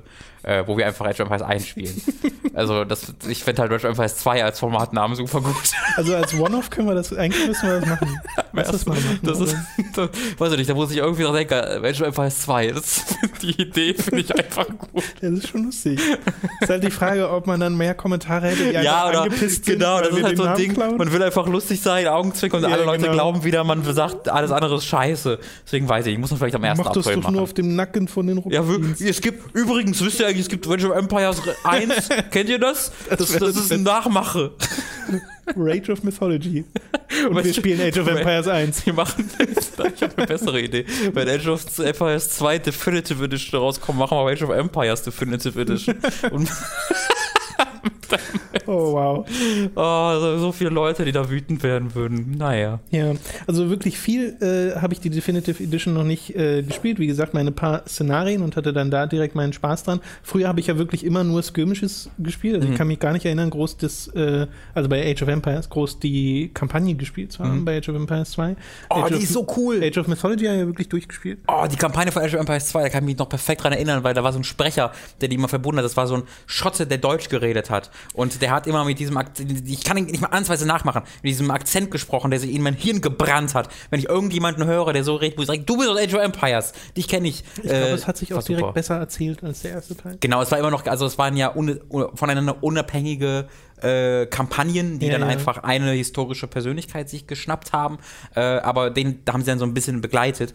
Ähm, da hatte ich voll Bock, da nochmal reinzugucken und einfach Freude zu haben an diesem Schotten, der Deutsch spricht. Ich, ich habe kurz nach der Ankündigung von diesen neuen Age of Empires Sachen, Definitive und dem nächsten Teil, nochmal in Age of Empires 3 reingeschaut. Ja. Ähm, was ich sogar besitze. Also ich habe diese DVD-Box zu Hause, weil ich ein großer Fan dieser äh, Art von Spiel war und mhm. mir das damals geholt habe und kaum gespielt. Weil, oh, ich habe es viel gespielt. Äh, also in meiner Erinnerung kaum gespielt. Das kann natürlich sein, dass auch das schon wieder verfälscht ja, ist, weil ich habe keine Spielzeiten. Aber hab's dann, hab's halt inzwischen auf Steam und hab's dann da nochmal gespielt. Das ist immer noch ein echt gut aussehendes Spiel, ist ja, mir dabei aufgefallen. Also so gerade wenn so Gebäude kaputt gehen, das sieht immer noch super cool aus. Da kann ich mich auch noch dran erinnern, wie, äh, wie, wie beeindruckend ich das damals fand. Ähm, hat aber trotzdem noch, also immer noch dieses langsame Tempo, erzählt sich aber auch da schon besser, wo du wirklich dann die Charaktere mhm. hast, die miteinander äh, interagieren auf mhm. den Maps. Also findet die Storytell das Storytelling findet auch auf den Maps statt. Und es hat ja auch eine persönlichere Story, also es erzählt, es erzählt wirklich Charaktere, ja. äh, die miteinander aber, eine Geschichte erleben. Äh, mein größtes Problem ist, glaube ich, da einfach das Szenario, das bei mir nicht, genau, nicht so sehr zu sehr in die Neuzeit. Ja, dieses ja. Kolonialisierung genau. und äh, frühes Amerika, das hat bei mir nicht so gezogen wie äh, klassisches Mittelalter oder noch besser Mythenwesen, in denen ich mit äh, Skarabäen, Riesenskarabäen und diesen Anubis-Kriegern mhm. meine Gegner platt machen kann, äh, kurz nachdem ich mit in einem Erdbeben all ihre Wald zerstört habe. Das hört sich auch ganz gut an. ja. Äh, es gab mal ein Echtzeitstrategiespiel mit dem Wilden Westen als Thema oder mit der Kolonialisierung als Thema. Äh, ja, America. Das heißt America, ne? Das ist Age of Empires Clone, den habe ich super viel gespielt. Den habe ich auch so viel gespielt ja. und zwar immer bei meiner Tante, weil ich hatte selbst lange Zeit kein PC, wie gesagt, deswegen Jugendtime und so. das habe ich auch noch als Jewel Case zu Hause. Oh, da müssen wir mal reingucken, weil meine Tante hatte auf ihrem Computer America ja. und das habe ich so viel gespielt, das habe ich da geliebt. Äh, und ich glaube, das war auch so ein Ding, als of Empire 3 das auch gemacht hat, war es irgendwie so, ja, been there, done that in America. Stimmt, da habe ich noch gar nicht drüber nachgedacht. Ja, das war zumindest mein Gedanke. Hast du gerade eine Yu-Gi-Oh! Anspielung gemacht? Was? Nein. Okay, dann war das ein Tom. Versehen. Was habe ich denn für eine? In America, das ist äh, eine Anspielung aus Yu-Gi-Oh! The Bridge, deswegen war ich gerade so. Damn it! Da muss man nicht mal mehr die Wüste erwähnen, bis Tom mit Yu-Gi-Oh! ankommt. Versehentlich. Gibt es in Amerika nicht Sand? Ja. das ich Zeit so, für ein Duell. Das finde ich so faszinierend, dass es von Age of Empires Klone gab. Das, zeigt das wusste ich nicht, dass es ein Klon war. Äh, voll, also wirklich ich da war ich zu jung für, um das äh, zu erleben. Das ist mir schon damals aufgefallen, weil da war ich, glaube ich, schon Teenager. Ja. Aber ähm, die, äh, das war so ein Erfolg die Age of Empires Reihe, mhm. dass es halt Klone gab. Gibt ja auch Star Wars Galactic Battlegrounds, auch einfach Age of Empires mhm. im Star Wars Universum, mhm. was ich absurd finde, will ich auch irgendwann mal spielen. Kenn ich gar nicht. Ich kenne nur Empire SV. Empire Earth gibt's noch. Empire, Empire at War meinst du Star Wars? Ja, genau. Ja. Aber Empire Earth ist ja was anderes, ne? Das habe ich nie ja, gespielt. Ja, aber hat sich auch so inspirieren lassen von Age of Empires. Okay. Da habe ich den ersten Teil gespielt und fand das immer also faszinierend, weil man so krass viel in den Zeiten umherspringen konnte. Äh, bis ja wirklich dann am Ende mit, mit Sci-Fi-Kram ja. rumgerannt. Äh, aber ich fand, das sah immer doof aus. Das hatte immer diesen Spielzeug-Look. War da nicht irgendwie, dass der dritte Teil irgendwie ab 18 war oder so? Oder weiß ich nicht, der, war nicht der dritte Teil, der, der so Oder extrem unpassenden Humor reingebracht hat? Oder das war's. Ich, ich hatte nur im Kopf, dass ich mich an irgendeinen GameStar-Artikel erinnere. Ich wollte gerade sagen, kann übrigens sein, dass ich hier original nur die Meinung von GameStar-Videos wiedergebe, weil. Ey, die, meine, mein, mein, mein, Wissen für Videospiele für 1990 bis 2005 ja, ja, ist ausschließlich GameStar. der GameStar-Redakteur, der gerade dieses Spiel über ja, Bei mir ist es noch Screenfun mit dazu, was Konsolensachen angeht. Äh, gut, ja. das soll es erstmal gewesen sein zu Age of Empires Definitive Edition. An und für sich ist mir technisch da jetzt nichts wahnsinnig groß aufgefallen. Du kannst halt weit rauszoomen, ne? Äh, bei mir fängt es dann allerdings schon an zu ruckeln, Oh, äh, okay. wenn ich sehr weit raus Wegen 4K oder so ein 4K spielst. äh, schätze ich mal. Ja. Also ich spiele es in 4K, genau, aber äh, das kriegt dann mein Rechner nicht so ganz hin. Aber äh, in dieser in dieser Zoom-Stufe zu spielen, finde ich auch mega unpraktisch. Siehst du weil nichts mehr, das oder? wird alles so klein. Ja, ja. Also ich gehe sowieso in die Standard quasi Zoom-Stufe. Supreme Commander äh, Edition. und ja, genau. Und spiele dann da und habe da meine Freude mit. Weil das, also das finde ich auch blöd. Also darauf hoffe ich halt, dass sie es in Warcraft 3 nicht übertreiben, weil das bringt, also das ist halt so ein Microgame. Ähm, da musst du um jede einzelne Einheit dich kümmern. Das wird einfach, das wäre sinnlos, wenn du da so weit rauszoomen könntest. Aber Ähm, meintest du vorhin, du sollst mehr raus? nee, du solltest weiter, genau, aber jetzt halt dieses Nicht so krass. Extreme, wo Ja, du dann ja. sagst, oh, jetzt sehe ich die ganze Map und mein Ork ist ein Punkt. Nee. Äh, das ist, hilft dann halt nicht mehr so viel. Weil, also ich, äh, natürlich, also jedes Echtzeitstrategiespiel, da geht es auch um Micromanagement, äh, aber bei wenigen geht es so sehr darum, wie bei Warcraft 3, wo jede einzelne Einheit, wenn du so Ja, ja, das war ja das spielst, halt, Besondere. genau. Dass du eben nicht so viele Leute äh, Genau. mit unterwegs hast. Gut. Immer wenn äh, du einen Helden siehst, musst du mit M-Move auf den klicken, damit deine Figuren die ähm, umzingeln, statt einfach nur hinterher zu laufen, weil da kann er nicht wegrennen. So. Und dann kannst du ihn umzingeln und dann äh, kriegen. Also musst du mal gucken, wenn da so ein paar Leute vor dir sind, ein paar hinter denen, dann wählst du alle an, M draufklicken, wird der eingezäunt, kann nicht weg. Wir machen Rage of Warcraft, würde ich eher sagen. Ich habe noch zu Hause mein, äh, die habe ich letztens gefunden, die, ähm, die, die, die Guides, die Multiplayer-Guide-Hefte, äh, die mal also für Warcraft rausgebracht wurden, die glaube ich in der Battle Chess Edition mit dabei waren, äh, wo so Bildorders und so drin sind. Ich bin mir sicher, die sind absolut falsch, weil das Spiel ja 20 Mal gepatcht wurde seitdem, aber ich würde mich komplett ausschließlich danach richten. Äh, würde Internet gar nicht benutzen, sondern einfach nur das gucken, was in diesem 20 Jahre alten Buch steht. Okay, alles klar. Wir kommen äh, von, der, von den Strategiespielen weg hin zu etwas genretechnisch ganz anderem, nämlich Bayonetta 1 und 2, äh, die Oh. auf der Switch äh, jetzt neu erschienen sind und damit hoffentlich ein neues Leben erfahren, nachdem Ja. sie auf der Wii U ja schon, ne? ähm, ja, na, ich meine jetzt auch von den Verkaufszahlen. Ach so, okay. ähm, nachdem sie auf der Wii U ja ihr Dasein fristen mussten eine Weile, Mhm. beziehungsweise bei Netta 1 gibt es ja auch inzwischen auf PC, was sehr erfreulich ist. Äh, und es ist ja auch ein dritter Teil angekündigt, was sehr viele Leute überrascht hat, dass diese Reihe tatsächlich von Nintendo und Sega dann quasi weiter ähm, mit neuen Spielen befüttert wird. Bayonetta habe ich nie durchgespielt, den zweiten Teil nicht einmal angespielt. Also den habe ich wirklich noch gar nicht gespielt. Ja. Das meiste, was ich davon kenne, stammt aus einem Giga-Gameplay, was wir beide mal dazu gemacht Ach, haben. ich erinnere mich. Und äh, jetzt habe ich Bayonetta 1 gespielt und dabei so mehrere Feststellungen gemacht. Also ich spiele es immer noch gerade, bin mittendrin, ich glaube in Chapter 8 oder Was so. machst du gerade? Ohne jetzt zu viel zu spoilern, aber ich meine, die Geschichte verstehe eh keiner, deswegen ich kannst du wollte nicht sagen, das ist eine gute Frage. Was mache ich denn gerade? Das ist wirklich, ich habe die, ich habe auch bei Letter 1 angeworfen. Ich habe das Spiel, glaube ich, boah, sieben, acht Mal durchgespielt. Ja. Ich habe keine Ahnung, was in diesem Spiel Ich, hab, passiert. Ich, hab- verstehe es ich nicht. habe es versucht. Also Ja, ich so, mich so ich- in die Story reinzu. Also eigentlich äh, so das ganz grundlegende Konzept der Welt, äh, finde ich, ist ja äh, noch normal greifbar, dass es mal diese Hexen gab und diese Lumen Sages heißen sie ja und die einen sind vom Mond, die anderen sind von der Sonne, äh, beziehen ihre Kraft. Ich Und, gerade sagen, aber die sind doch nicht vom Mond und von äh, der Sonne. Nein, aber sie Gut, beziehen ich dachte ihre gerade, Kraft du hast mir ein neues Ding erklärt, das ich nicht wusste. Sie kommen von der Sonne, wäre aber sehr lustig. äh, und dass es dann die Hexenjagden gab und alle wurden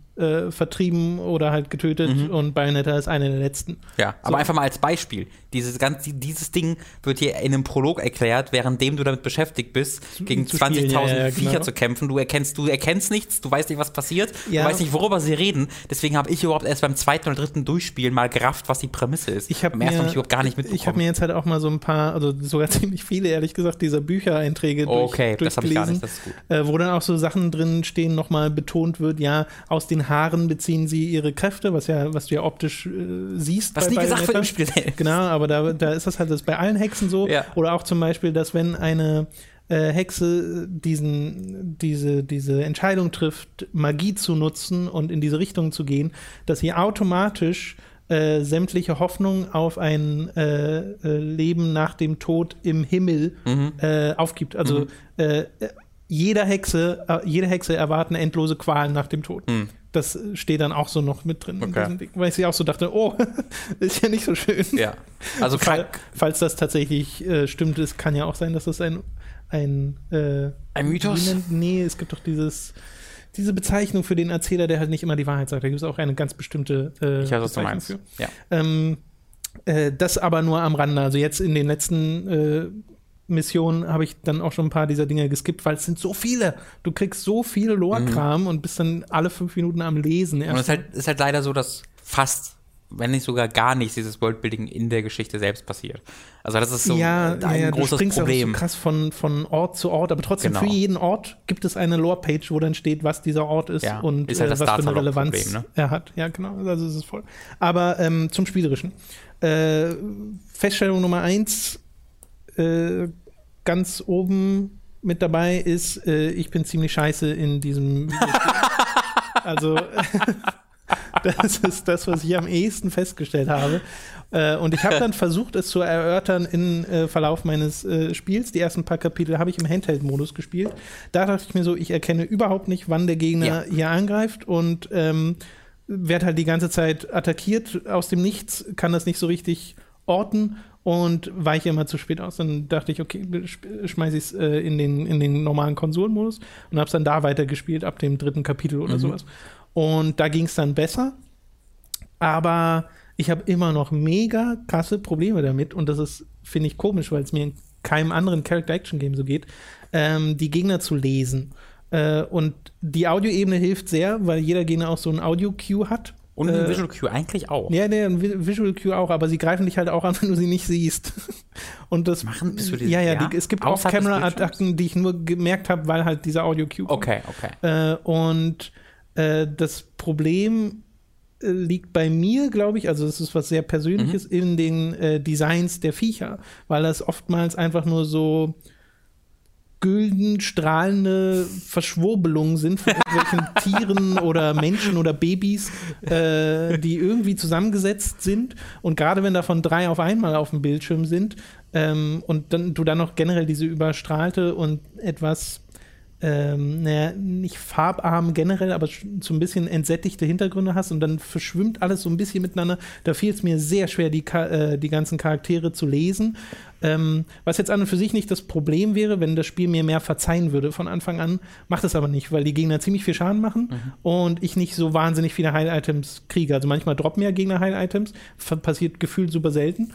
Äh, und dann musst du dir halt selbst diese Dinger craften, äh, diese Lollipops, äh, oder du kaufst sie dir halt bei dem, äh, wie heißt er? Ro Rodin. Rodin, genau, bei dem äh, Shopkeeper. Der ja witzigerweise so eine Resident Evil 4 Anspielung macht, was ich irgendwie wieder vergessen hatte. Äh, er zwischendrin mal sagt, hey, do you know this one? What you buying? Heard that in a game once.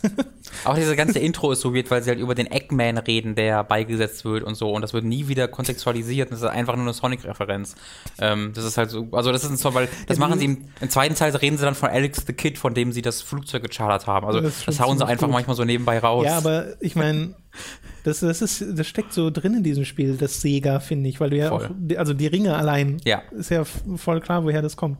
Aber ähm, ja, jedenfalls ist das eine Ebene, die mir einfach aufgefallen ist und die sich bisher durchs gesamte Spiel zieht, dass ich wirklich teilweise Bossgegner habe, wo ich drei, vier, fünf Mal sterbe und dann beim letzten Mal fühlt sich's gut an. Mhm. Also da ist dann der Kampf gut, aber ich krieg halt für jedes Kapitel oder zumindest für die letzten paar Kapitel am Ende diese Stone. scheiß Steinstatue, Ja. äh, weil das Spiel dir ja die ganze Zeit vor Augen führt, wie schlecht du bist, wenn du gerade schlecht bist. Ja. Und das ist in den einzelnen Kämpfen gar nicht das Problem, äh, weil die kriege ich dann auch oft irgendwie Silber, Gold, Platinum eigentlich nie. Aber äh, es kommt dann halt- am Ende so zusammen, weil du so viel Schaden genommen hast und diese äh, Continues benutzt. Okay. Und dann kriegst du halt diese schlechte Es Bewertung. gibt zwei Sachen. Äh, weil Bayonetta ist ein Platinum-Spiel. Ähm, natürlich ist es ein Spiel, wo wichtige Skills du nicht äh, standardmäßig hast, sondern die gekauft werden müssen. Ja. Ähm, also erstmal, aber das ist ja so, ähm, ich habe das nur kurz nochmal reingespielt, aber ich habe das auch so äh, jetzt beim, beim kurzen Reinspielen so erlebt. Ähm, und ich habe so in Erinnerung, dass doch eigentlich, wenn die Gegner angreifen, nicht 100% der Fälle, aber ich sag mal 95% der Fälle, äh, dieses rote Schimmern bei den Augen kommt, was es auch bei Metal Gear Rising gibt, das zusammen mit dem Audioeffekt dir ankündigt, jetzt kommt der Angriff. Nee, es kommt so ein weißes Oder weißes Blitzen bei, Schimmern. ihr, bei ihrer Genau. Waffe, glaube ich. Genau, also daran habe ich mich halt immer äh, ausschließlich orientiert. Ich versuche Äh, das aber, ich krieg's halt einfach nicht immer hin. Ich sehe nicht immer, weil Okay. die Zeit ist wirklich, also für meine Verhältnisse äh, knapp bemessen zwischen Angriff und meiner Möglichkeit Mhm. Ja, ja. auszuweichen. Und äh, das ist von Gegner zu Gegner natürlich ein bisschen unterschiedlich. Ja. Wenn du so einen großen hast, dann macht er diese großen Schwünge und dann fällt es mir auch leicht, den auszuweichen. Aber manchmal hast du halt diese kleinen Viecher, vor allem die Typen mit den Klauen Ja. äh, oder so, die, bei denen habe ich halt nicht so viel Zeit dazu. Das ist jetzt, da, da komme ich ja mit den beiden Skills zu sprechen. Es gibt zwei Skills, die, du, die man sofort kaufen muss. Äh, Eine ist das Air Dodge, was relativ offensichtlich ist, dass du halt einfach in der Air dodgen kannst, den dass das ich. ein Skill Upgrade ist, sehr lächerlich, warum das nicht im Hauptspiel mhm. drin ist, aber das dann noch wichtig ist und dass ich vergesse jedes Mal, dass es diesen Skill gibt, fange dann dieses Spiel neu an und frage mich dann, wieso ich nicht mehr ausweichen kann, weil ich ständig getroffen werde. Es gibt einen Fledermaus-Skill. Hast so, du den? Ja. Nee, noch nicht. Der wurde er gerade erst. Das ist der mit Abstand wichtigste Skill im ganzen Spiel. Der, dieser Skill erlaubt es dir halt einfach, deine, deine Ausweichrollen perfekt zu timen. Quasi, wenn du vom Gegner getroffen wirst, genau. dass du dann ausweichst, dann und dann äh, wirst du nicht getroffen. Und das ändert einfach alles für mich, weil ich zumindest weiche so aus. Mein Ausweichen ist darauf ausgelegt. Ich habe das auf so trainiert über Jahre bei anderen Spielen und auch bei diesem Spiel, dass ich immer exakt dann ausweichen will, wenn ich getroffen werde. Und du wirst einfach kaputt gehauen in, im Normalfall, wenn du das machst. Und in diesem Fall wirst du halt so in tausend Fledermäuse ja, dann und dann machst du, ja. genau, und dann haust du den halt weg. Ähm, und also da würde ich dir empfehlen, so, sobald du genug Geld hast, kauf dir das als allererstes. Bei mir zumindest war es so, ist, ist es in jedem Playthrough so, dass es mein Spielverhalten nochmal grundsätzlich ändert, weil ich viel ähm, problemloser dodgen kann. Weil was ich jetzt gerade mhm. mache, ist, ich dodge viel oft sehr früh, sodass ich zwar nicht getroffen werde, aber auch keine Witch-Time aktiviere, weil ich, wenn ich Witch-Time aktivieren will, oft zu spät dodge, weil ich dieses Fledermaus-Timing so drin habe. Ja, okay. Ja, also das, äh, da, das, ärgert mich ein bisschen, dass diese zwei Sachen. Wie gesagt, das hat sich inzwischen freigeschaltet, sodass ich es kaufen kann. Da ist auch dieses Empfehlungsding dran von mhm. Rodin, aber äh, ich hatte jetzt noch nicht die Ringe, um es mir wirklich zu holen. Okay. Äh, habe auch schon ein paar andere Sachen freigeschaltet, weil ein paar der Moves sind einfach mega cool. Also die konnte ja. ich dann nicht nicht kaufen. Ähm, es gibt auch wahnsinnig weil, viele Unlockables in dem Spiel. Ja, und äh, extrem viele Moves und Extras und ja. hast du nicht gesehen. Äh, weil das ist die Ebene, bei der bin ich dann halt wieder voll dabei. Allein dieser äh, extrem übertriebene Stil, dieses sich konstant durchziehende Bayonetta redet ja wirklich nur in äh, doppeldeutigen ja. Anspielungen ja. und sowas. Äh, und das ist halt sehr, sehr äh, unterhaltsam. Und dann finde ich da auch das eigentlich ganz nett, gerade, dass sie ihr dieses kleine Mädchen jetzt gegenüberstellen, mhm. die halt Mami zu ihr sagt und sie weiß überhaupt nicht, was sie mit ihr machen soll ja. und versucht sie abzuschieben, so schnell es geht. Ähm, das fand ich auch sehr drollig. Und äh, ja, also auf der Ebene auch äh, ist ja immer so gut, wenn irgendwie ein Boss kommt, kommt ja ganz oft erstmal eine Cutscene, mhm. wo der vorgestellt wird und wo Bayonetta schon mal gegen den kämpft. Mhm. Und das ist dann immer so cool inszeniert, ja. weil es ja so, auch da total übertrieben ist. Auch wenn ich es mega unfair finde, dass wenn die Cutscene aufhört, du sofort angegriffen wirst. Also eigentlich musst du während der Cutscene die ganze Zeit Dodge spam, weil du weißt ja nicht, wann sie aufhört. Ja. äh, ja, es ist noch so, ich will es schon noch weiterspielen, aber ich muss über diesen Punkt mal hinwegkommen, dass ich so oft sterbe. Also ich, ich habe dieses Problem bei keinem anderen auch bei Metal Gear Rising oder sowas. Das dieses Parieren, dass ich so gegen den Gegner haue und so, ja. das habe ich sofort irgendwie mitgekriegt und mitbekommen. Und auch bei Devil May Cry habe ich keine Probleme. Ich weiß nicht, was es bei Bayonetta dann ist. Äh, ich bin ein bisschen überrascht bei Bayonetta 1 gewesen, als ich gespielt habe, wie kacke das aussieht. Äh, ich habe das nicht Ja, das ist so mir im Handheld-Modus nicht so aufgefallen. Äh, jetzt, jetzt ähm, im, also ich, ich habe halt im Handheld-Modus exakt das gleiche Erlebnis wie du gehabt. Ich habe halt beide Spiele schon mal so ein bisschen ja. gespielt und ähm, dachte mir so, warum kann ich das Spiel denn nicht mehr? Was ist denn los? Und äh, habe dann irgendwie auf dem TV gewechselt und gesehen, ah, okay, das ist mhm. einfach kein Handheld-Spiel. Also ich glaube, dass es nicht, also es ist cool, dass es das geht, das geht und ich werde es auch im Zug jetzt spielen, weil why the fuck not? Ich glaube, wenn jetzt, wenn du zum Beispiel das jetzt nochmal durchspielst und dann wieder drin bist, mhm. dann kannst du es wahrscheinlich auch wieder auf dem Handheld. Sicherlich, sicherlich, aber ich glaube, es ist trotzdem eben eine ganz natürlich schwieriger als auf ja. Fernseher. Einfach weil du halt ja. 5 Zoll Fernseher hast und so viel auf dem Bildschirm passiert. Handheld-Spiele, äh, die irgendwie Handheld im Hinterkopf haben, werden ja auch oft ein bisschen mit einem Sinn dafür designt. Genau. Äh, und du merkst halt voll bei Bayonetta, dass das nicht dafür gemacht ist. Mehr als vielleicht bei vielen anderen Spielen. Ähm, aber dafür sieht es halt deutlich hübscher aus auf dem Handheld als auf dem Fernseher. Muss man sagen, aber das gilt für Bayonetta 1 noch sehr viel deutlicher als für Bayonetta 2. Mhm. Weil das ist mir dadurch aufgefallen, wie viel besser dann Bayonetta 2 nochmal aussieht. Es läuft zwar in der gleichen Auflösung, Auflösung, also es sieht immer noch sehr pixelig aus, äh, aber es ist halt viel bunter zum Beispiel. Es ist ein extrem buntes Spiel, ähm, was sehr viel deut also wodurch sehr viel deutlicher werden die äh, Unterschiede zwischen Umgebung und Charakteren und Figuren, ja. weil bei Bayonetta 1, und das hatte ich auch gar nicht in Erinnerung, irgendwie alles grau-braun. Also alles ist so ja, ja. bräunlich und einfarbig mhm. und das habe ich jetzt so gar nicht in Erinnerung gehabt und dachte mir so, wow, so sieht dieses Spiel aus? Ha, war ein bisschen überrascht davon, ähm, aber äh, war dann auch immer noch positiv überrascht im Vergleich dazu, wie gut halt, wie gesagt, Bayonetta 2 aussah. Ja, und technisch ist mir ansonsten Framerate-mäßig, ich, wie gesagt, ich habe nur Bayonetta 1 gespielt, gar nichts aufgefallen. Es ja. läuft butterweich. Ja, läuft super. Überall. Ja, Gut, cool. Dann, also Bayonetta, wie gesagt, mir fällt es momentan schwer, dann so ein qualitatives Urteil über das Spiel zu fallen, weil meine Spielerfahrung so weird ist. Mhm. Äh, aber äh, du hast ja auch schon ganz oft gesagt, ne, Bayonetta 1 findest du großartig und Bayonetta 2 jetzt zwar nicht zwingend besser, Aber Bayonetta 2 ist genauso gut, das ist das größte Problem von Bayonetta 2. Genau, ja, so das war das Ding. Das ist halt, man hat ein bisschen mehr erwartet, oder du hattest zumindest ein bisschen mehr erwartet. Genau, ich hatte eine Steigerung erwartet, was vielleicht auch unfair ist, weil ich ja Bayonetta nicht mehr für großartig halte, sondern für eines der Action, besten Action-Spiele mm, aller Zeiten. Ja. Deswegen ist es vielleicht gemein, dann zu denken, ah, jetzt wird das viel besser. Es ist halt nochmal hier. Äh, und äh, Bayonetta 2 ist eines der spektakulärsten Intros, die es so in der Videospielgeschichte gibt. Und es ist halt schwierig, dem ganze Zeit zu folgen, weißt du? Das ist ja. so ein bisschen einfach das Problem der Erwartungen bei Bayonetta 2 gewesen. Gut, äh, ich habe noch ein Spiel ein, äh, gespielt, was ich hier mit einbringen möchte, auch nur relativ kurz bisher. Ähm, es hört auf den wunderbaren Namen Under Night in Birth. Exe Late in Klammern ST. Es soll eigentlich Latest heißen, aber sie haben ST nochmal in eckige Klammern gesetzt. Genau das habe ich letztes Mal erwähnt im Livestream. Sonderzeichen. Einfach ein paar ja, Sonderzeichen ja, reinbringen. Das ist auch Exe Doppelpunkt. Latest. Ja, Mann, natürlich ist es das. Weil die gut sind. Also Under Night in Birth ist ein äh, Prügelspiel. Und zwar eigentlich schon ein etwas älteres. Ich glaube, es gibt es seit 2015 oder sowas, also schon wirklich ein paar Jährchen.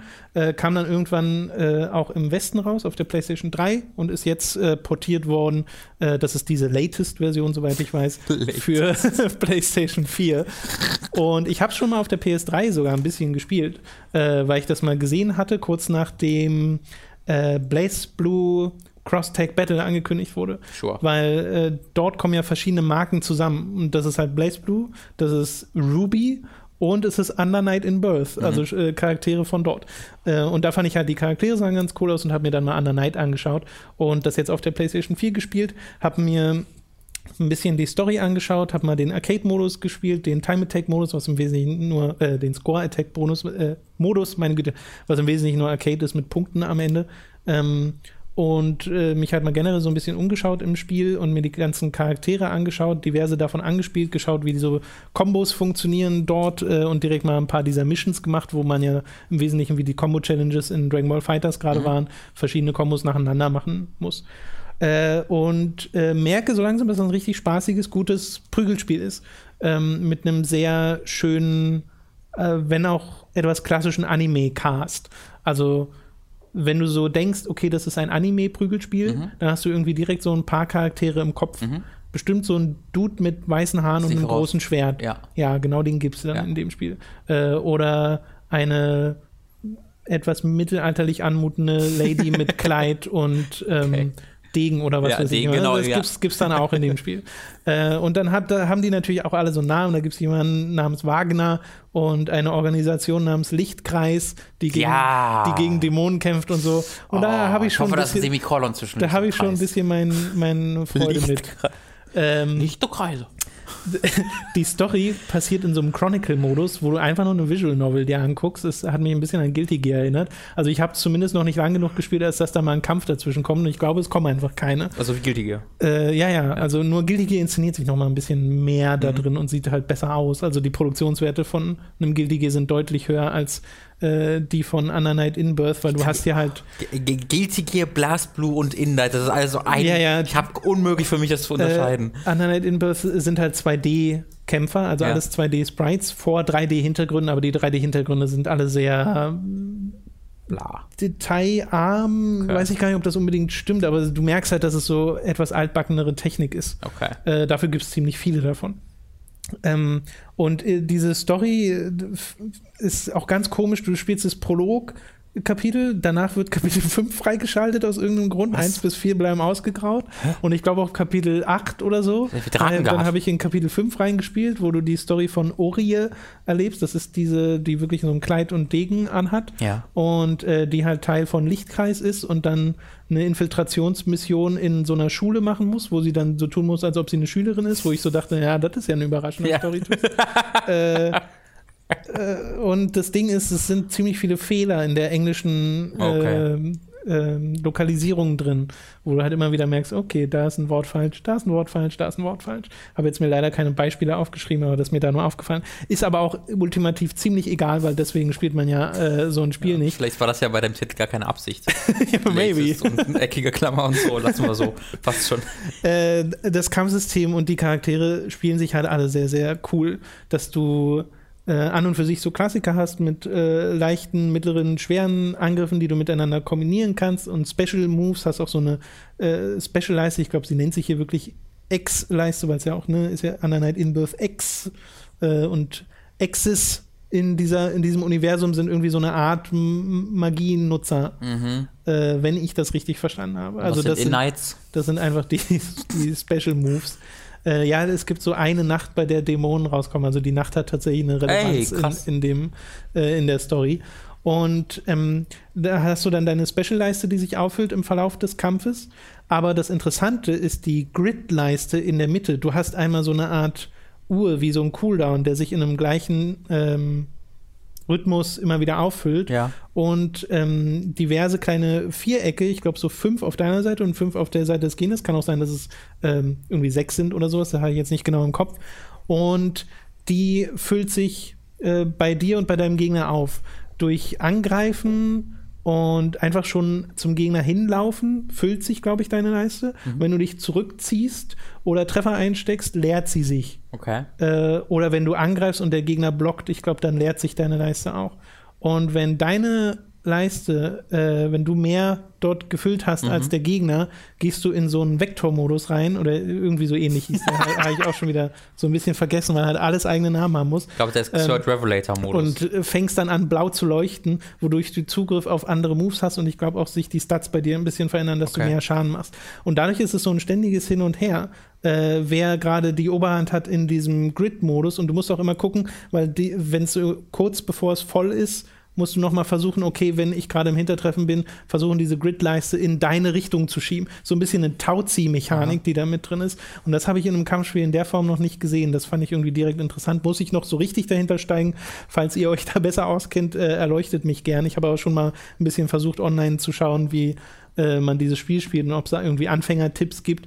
Aber habe irgendwie gestaunt, wie ich, nachdem ich jetzt so viel Dragon Ball Fighters gespielt habe und da auch so viel ein paar der fortgeschrittenen Kombos mhm. äh, gemacht habe, wie leicht mir ein paar der äh, fortgeschrittenen und als zumindest im Spiel in der Kategorie Expert betitelten Kombos in Under Night in Birth fallen, mhm. weil du irgendwie äh, bei dieser Art von Kampfspiel die Fähigkeiten aus dem einen ins andere übertragen kannst. Ja. Weil das hier sehr ähnlich ist mit diesem äh, aus einer Combo heraus zu Jump canceln und dann in der Luft die Combo weiterzuführen und dann mit einem Special am Ende zu beenden. Und diese Erleuchtung, die ich bei Dragon Ball hatte, war ja die, dass ich verschiedene Kombos kann ja. und dann nach und nach merke, oh, ich kann ja die in die ver verketten mhm. und selbst so ein bisschen experimentieren und es wurde plötzlich ein kreativer Prozess mhm. und das hatte ich irgendwie gar nicht so, also hatte ich bisher noch nicht bei einem Kampfspiel, auch nicht bei Street Fighter, äh, vermutlich, weil ich da einfach noch nicht tief genug drin war und so ging es mir jetzt bei Under Night in Birth auch und dadurch hat es dann direkt Spaß gemacht, diese Charaktere zu spielen unter anderem auch, weil sie es dir da auch mit dem Einstieg sehr leicht machen, denn hier gibt es auch Autokombos,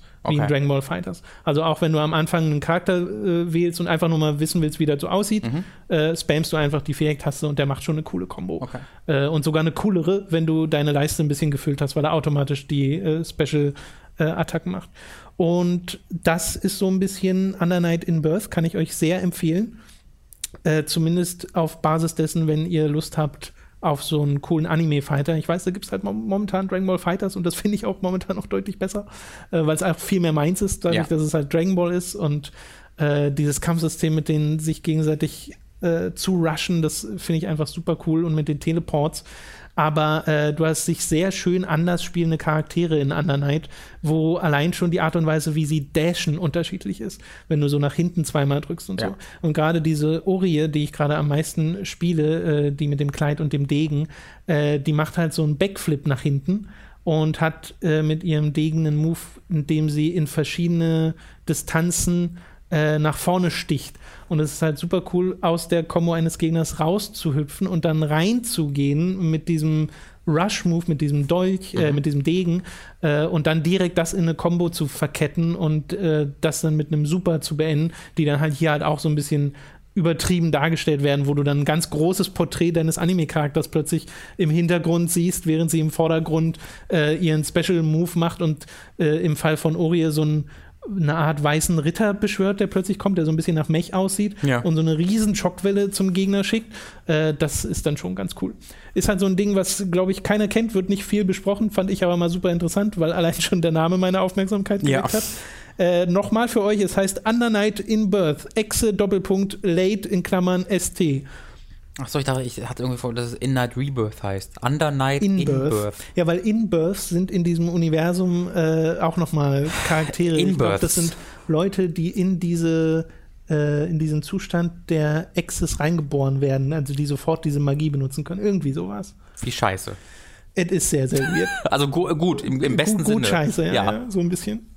Weil es ist schon, also ich habe mir diese Story da durchgelesen, der Visual Novel, das ist, ich fühle mich schon unterhalten. Ja.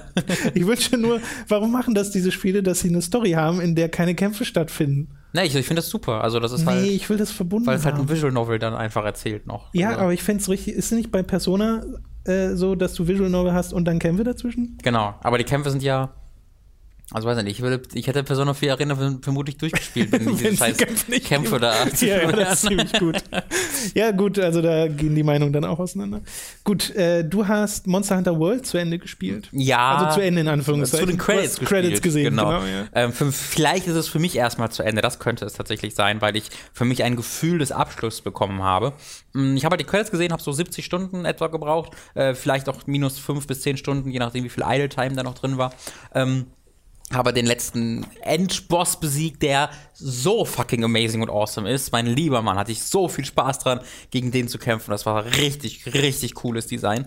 Ähm, und dann habe ich die Credits gesehen und dann sagen so, so jetzt machen wir weiter. Äh, und äh, hier hast du noch ein paar neue Reskins und, und Bosse, die du nicht gekämpft hast und äh, let's go. Ähm, ich bin aber, glaube ich, jetzt erstmal fertig, weil ich äh, habe jetzt äh, ein paar Rüstungen und Waffen, zu denen ich konkret hinarbeiten könnte. Ich habe aber auch eine Waffentree jetzt komplett bis zum höchsten Punkt ähm, geupgradet. Es sei denn, wenn ich jetzt nochmal 10 Stunden spiele, kommt noch ein neuer Upgrade-Tree, was ja auch möglich ist. Ich weiß es nicht. äh, aber ich habe damit extrem viel, viel, viel Freude gehabt. Also, dass mich das überhaupt so lange Zeit und, unterhalten kann. Ja, 60, 70 Stunden ist ja wirklich also super viel und das habe ich halt überhaupt gar nicht gemerkt. Also bei jedem anderen dieser langen Spiele Mhm. ist es so immer voll die Überwindung, sich darauf zu- einzulassen und so. Und hier habe ich einfach gespielt und gespielt und gespielt, ohne es wirklich zu merken und dann plötzlich waren 60, 70 Stunden rum. Äh, natürlich ist das auch ein Spiel, wo man ab und zu mal eine Serie dabei anmachen kann, wenn man ein bisschen farmt oder so. Das gefällt mir ziemlich gut. Aber immer wenn ich dann neue Missionen gemacht habe und ähm, Gegner das erste Mal getroffen habe, habe ich dann auch alles andere ausgemacht, weil ich mich dann da voll drauf konzentrieren wollte, weil ich mir diese äh, Monster wirklich, äh, weil ich sie lernen wollte, wie, ihre, wie sie angreifen, wie ich ihnen ausweichen kann. Und am Ende, also das waren wirklich teilweise Kämpfe, wo ich von den 50 Minuten 45 gebraucht wurde, habe ich ja schon letztes Mal erklärt, wo ich in den Kommentaren dann erfahren habe, dass man seine Tränke einfach im Zelt aufstocken kann, was mir nicht klar war. Ist dir das klar gewesen, Tom? Ja, ja. Nee, ich, ich, Ich habe. hab das, ich, als ich das gelesen habe, dachte ich auch so, hm. Dann habe ich mir die Stelle im Podcast nochmal angehört und irgendwie gemerkt, dass, also warum habe ich dir das dann nicht gesagt? Ja, ich habe also mir sind 60 Stunden nicht aufgefallen, dass ich auf das in das Zelt rein Ja, kann. Also mir ist es auch nicht sofort aufgefallen, sondern auch erst später, aber dann so, ah, okay, hier habe ich halt einfach Zugriff auf meine und das, da habe ich so verarscht gefühlt, als dann dieses, ich gehe dann in weil das ich damit, Zelt rein. damit halt auch ma- schon mal meine Waffe mitten in einer Mission gewechselt. Ja, das, also ich dachte halt, das geht alles nicht. Das so. war einer meiner Kritikpunkte, dass es dann so umständlich ist. Ähm, und vor allen Dingen halt, das ist so weird, nach 60 Stunden dann zu sehen, dass man da rein kann und dann noch so eine Tutorial-Message danach zu bekommen. Ja. So, hier übrigens, hast du, sag mir das doch vorher. Das ist 60 Stunden verkackt. Ähm, ja, Das ist super. Ein bisschen lustig. super tolles Spiel, äh, das äh, grafisch ein bisschen sauberer sein könnte mit seinen Überlichtungseffekten und so. Das Mhm. Ja, liegt also generell. Ich habe so das Gefühl, ein bisschen mehr Framerate wäre schon drin gewesen. ja auf jeden Fall. Also da muss ich auch nochmal vom, Mehr vom letzten vor, vom letzten Podcast äh, fortführen. Ähm, das lag nicht an meinem Fernseher, diese Überlichtung. Also das ist halt schon das Spiel. Das, äh, da gibt es auch ähm, Vermutungen und Hoffnungen, dass es ein Patch für gibt, äh, weil vor allen Dingen bei HDR wohl es dann noch mehr überlichtet ist. Hm, kann ich mir ähm, vorstellen. Aber ähm, das ist halt auch nur bei dem Spiel, also nicht bei anderen Spielen. Ich habe da wirklich eine viel, viel Zeit reingesteckt, das zu äh, die, die Bildoption anzupassen. Äh, das liegt tatsächlich leider Gottes äh, an Monster Hunter. Aber an jemanden, der nie, nie was mit Monster Hunter, äh, von jemandem, der nie was mit Monster Hunter anfangen konnte, kann ich sagen, hier, das war ein hervorragendes Spiel, an das ich mich am Ende des Jahres, glaube ich, auch noch erinnern werde. Ähm, ich freue mich sehr darauf, äh, die Fortsetzung dann auch zu spielen. Ja, die es mit Sicherheit geben wird, weil das ist ja Das ist das erfolgreichste- erfolgreichste Capcom-Spiel gerade. Das, also nicht gerade, es ist äh, das erfolgreichste Naja, also, Capcom-Spiel überhaupt. Ja, aber es ist ja, es passiert ja gerade noch. Also Das finde ich aber total krass. nur erfolgreicher. dass einfach jetzt Capcom so ein Spiel macht, was so erfolgreich ist. Das hat sich wirklich schon über 6 Millionen Mal verkauft. Ja, ja, ja, Ähm, das hat Capcom gebraucht. Also haben sie wirklich gebraucht. Äh. Resident Evil 7 war eine Enttäuschung bei den Verkaufszahlen für sie tatsächlich. Die haben ja auch sehr hohe Erwartungen gehabt, die da nicht erfüllt wurden. Äh, Dead Rising 4 war natürlich eine riesen Enttäuschung von den Verkaufszahlen her. Ähm, dann haben sie halt ihre, ihre, ihre HD-Remakes und so, die gut laufen. Aber dass sie auch jetzt mal einen AAA-Titel haben, der so gut läuft, ähm, das war überfällig, das war nötig. Ja. Und ich hoffe, es ist ein kleiner ja, es, es, es kurbelt so den Motor ein bisschen an wieder bei, bei Capcom und sorgt dafür, dass sie sich vielleicht wieder ein bisschen mehr beweisen können in, dieser, in diesen AAA-Sphären. Ja, ne, es gibt ja viele, die trauen so ein bisschen dieser GameCube PlayStation 2 Zeit nach, wo sau viel ausprobiert ja. wurde. Ja. Also da sind ja die Okamis und die Beautiful Joes entstanden. Ja. Und äh, wäre cool, sowas nochmal zu haben. Ist halt immer so ein bisschen das Ding, wenn du halt solche Sachen machst, die innovativ sind, ein bisschen cookie sind, ein bisschen mhm. schräg verkaufen sich halt nicht so gut. Ja, klar. Äh, ist schwierig. Also, also mich, mich würde halt schon freuen, wenn sie einfach, äh, ich würde gar nicht jetzt dieses, diese, diese schrägen Spiele von ihnen mehr erhoffen, sondern einfach, dass sie ein bisschen mehr im AAA-Bereich auch wieder dabei sind. Weißt du, dass sie sowas wie Dragon's Dogma ja, ja. zweimal drüber nachdenken würden. Mhm. Ähm, solche Sachen. Also ähm, da einfach ein bisschen mehr wieder einsteigen würden, das finde ich toll. Äh, also Monster Hunter World will ich auch noch unbedingt mindestens bis zu den Credits spielen, ja. potenziell noch drüber hinaus. In den letzten, in der letzten Woche äh, waren dann nur andere Sachen dazwischen. Und ich merke aber, ich habe immer im Hinterkopf diesen, dieses Verlangen, wieder mal zu Monster Hunter zurückzukehren. Und witzigerweise liegt es zu ganz großen Teilen einfach nur an dem Gefühl von diesem riesigen Hammer, wie der auf einen Viech äh, raufhaut, was ich äh, in den, äh, was ich gestern mal angespielt oder nicht angespielt, sondern weitergespielt habe war mal ein bisschen Assassin's Creed Origins, ja. weil Dani das gerade sehr intensiv spielt und da hatte ich dann auch wieder ein bisschen Bock bekommen äh, und hatte habe richtig viel Spaß daran, mhm. äh, diese, die, auch die ganzen Nebenquests zu machen und so. Also ich bin da gerade, äh, äh habe da gerade meine Freude mit und habe auch da zufällig als Questbelohnung so eine riesen Keule bekommen, mhm. die war verflucht. Mhm. Zwei meiner drei Lebensleisten äh, ja. unten sind weg. Ja. Einfach standardmäßig, wenn ich die habe. Krass. Aber sie one-hitted Gegner. Und das okay. ist so lustig, mit diesem Ding äh, in irgendwie eine Basis reinzugehen. Äh, und erstmal natürlich. Assassino! Zu, ja, erstmal erstmal stealth ja, aber wenn es dann halt nicht geht, äh, dann nehme ich halt diese Keule raus, mache eine schwere Attacke.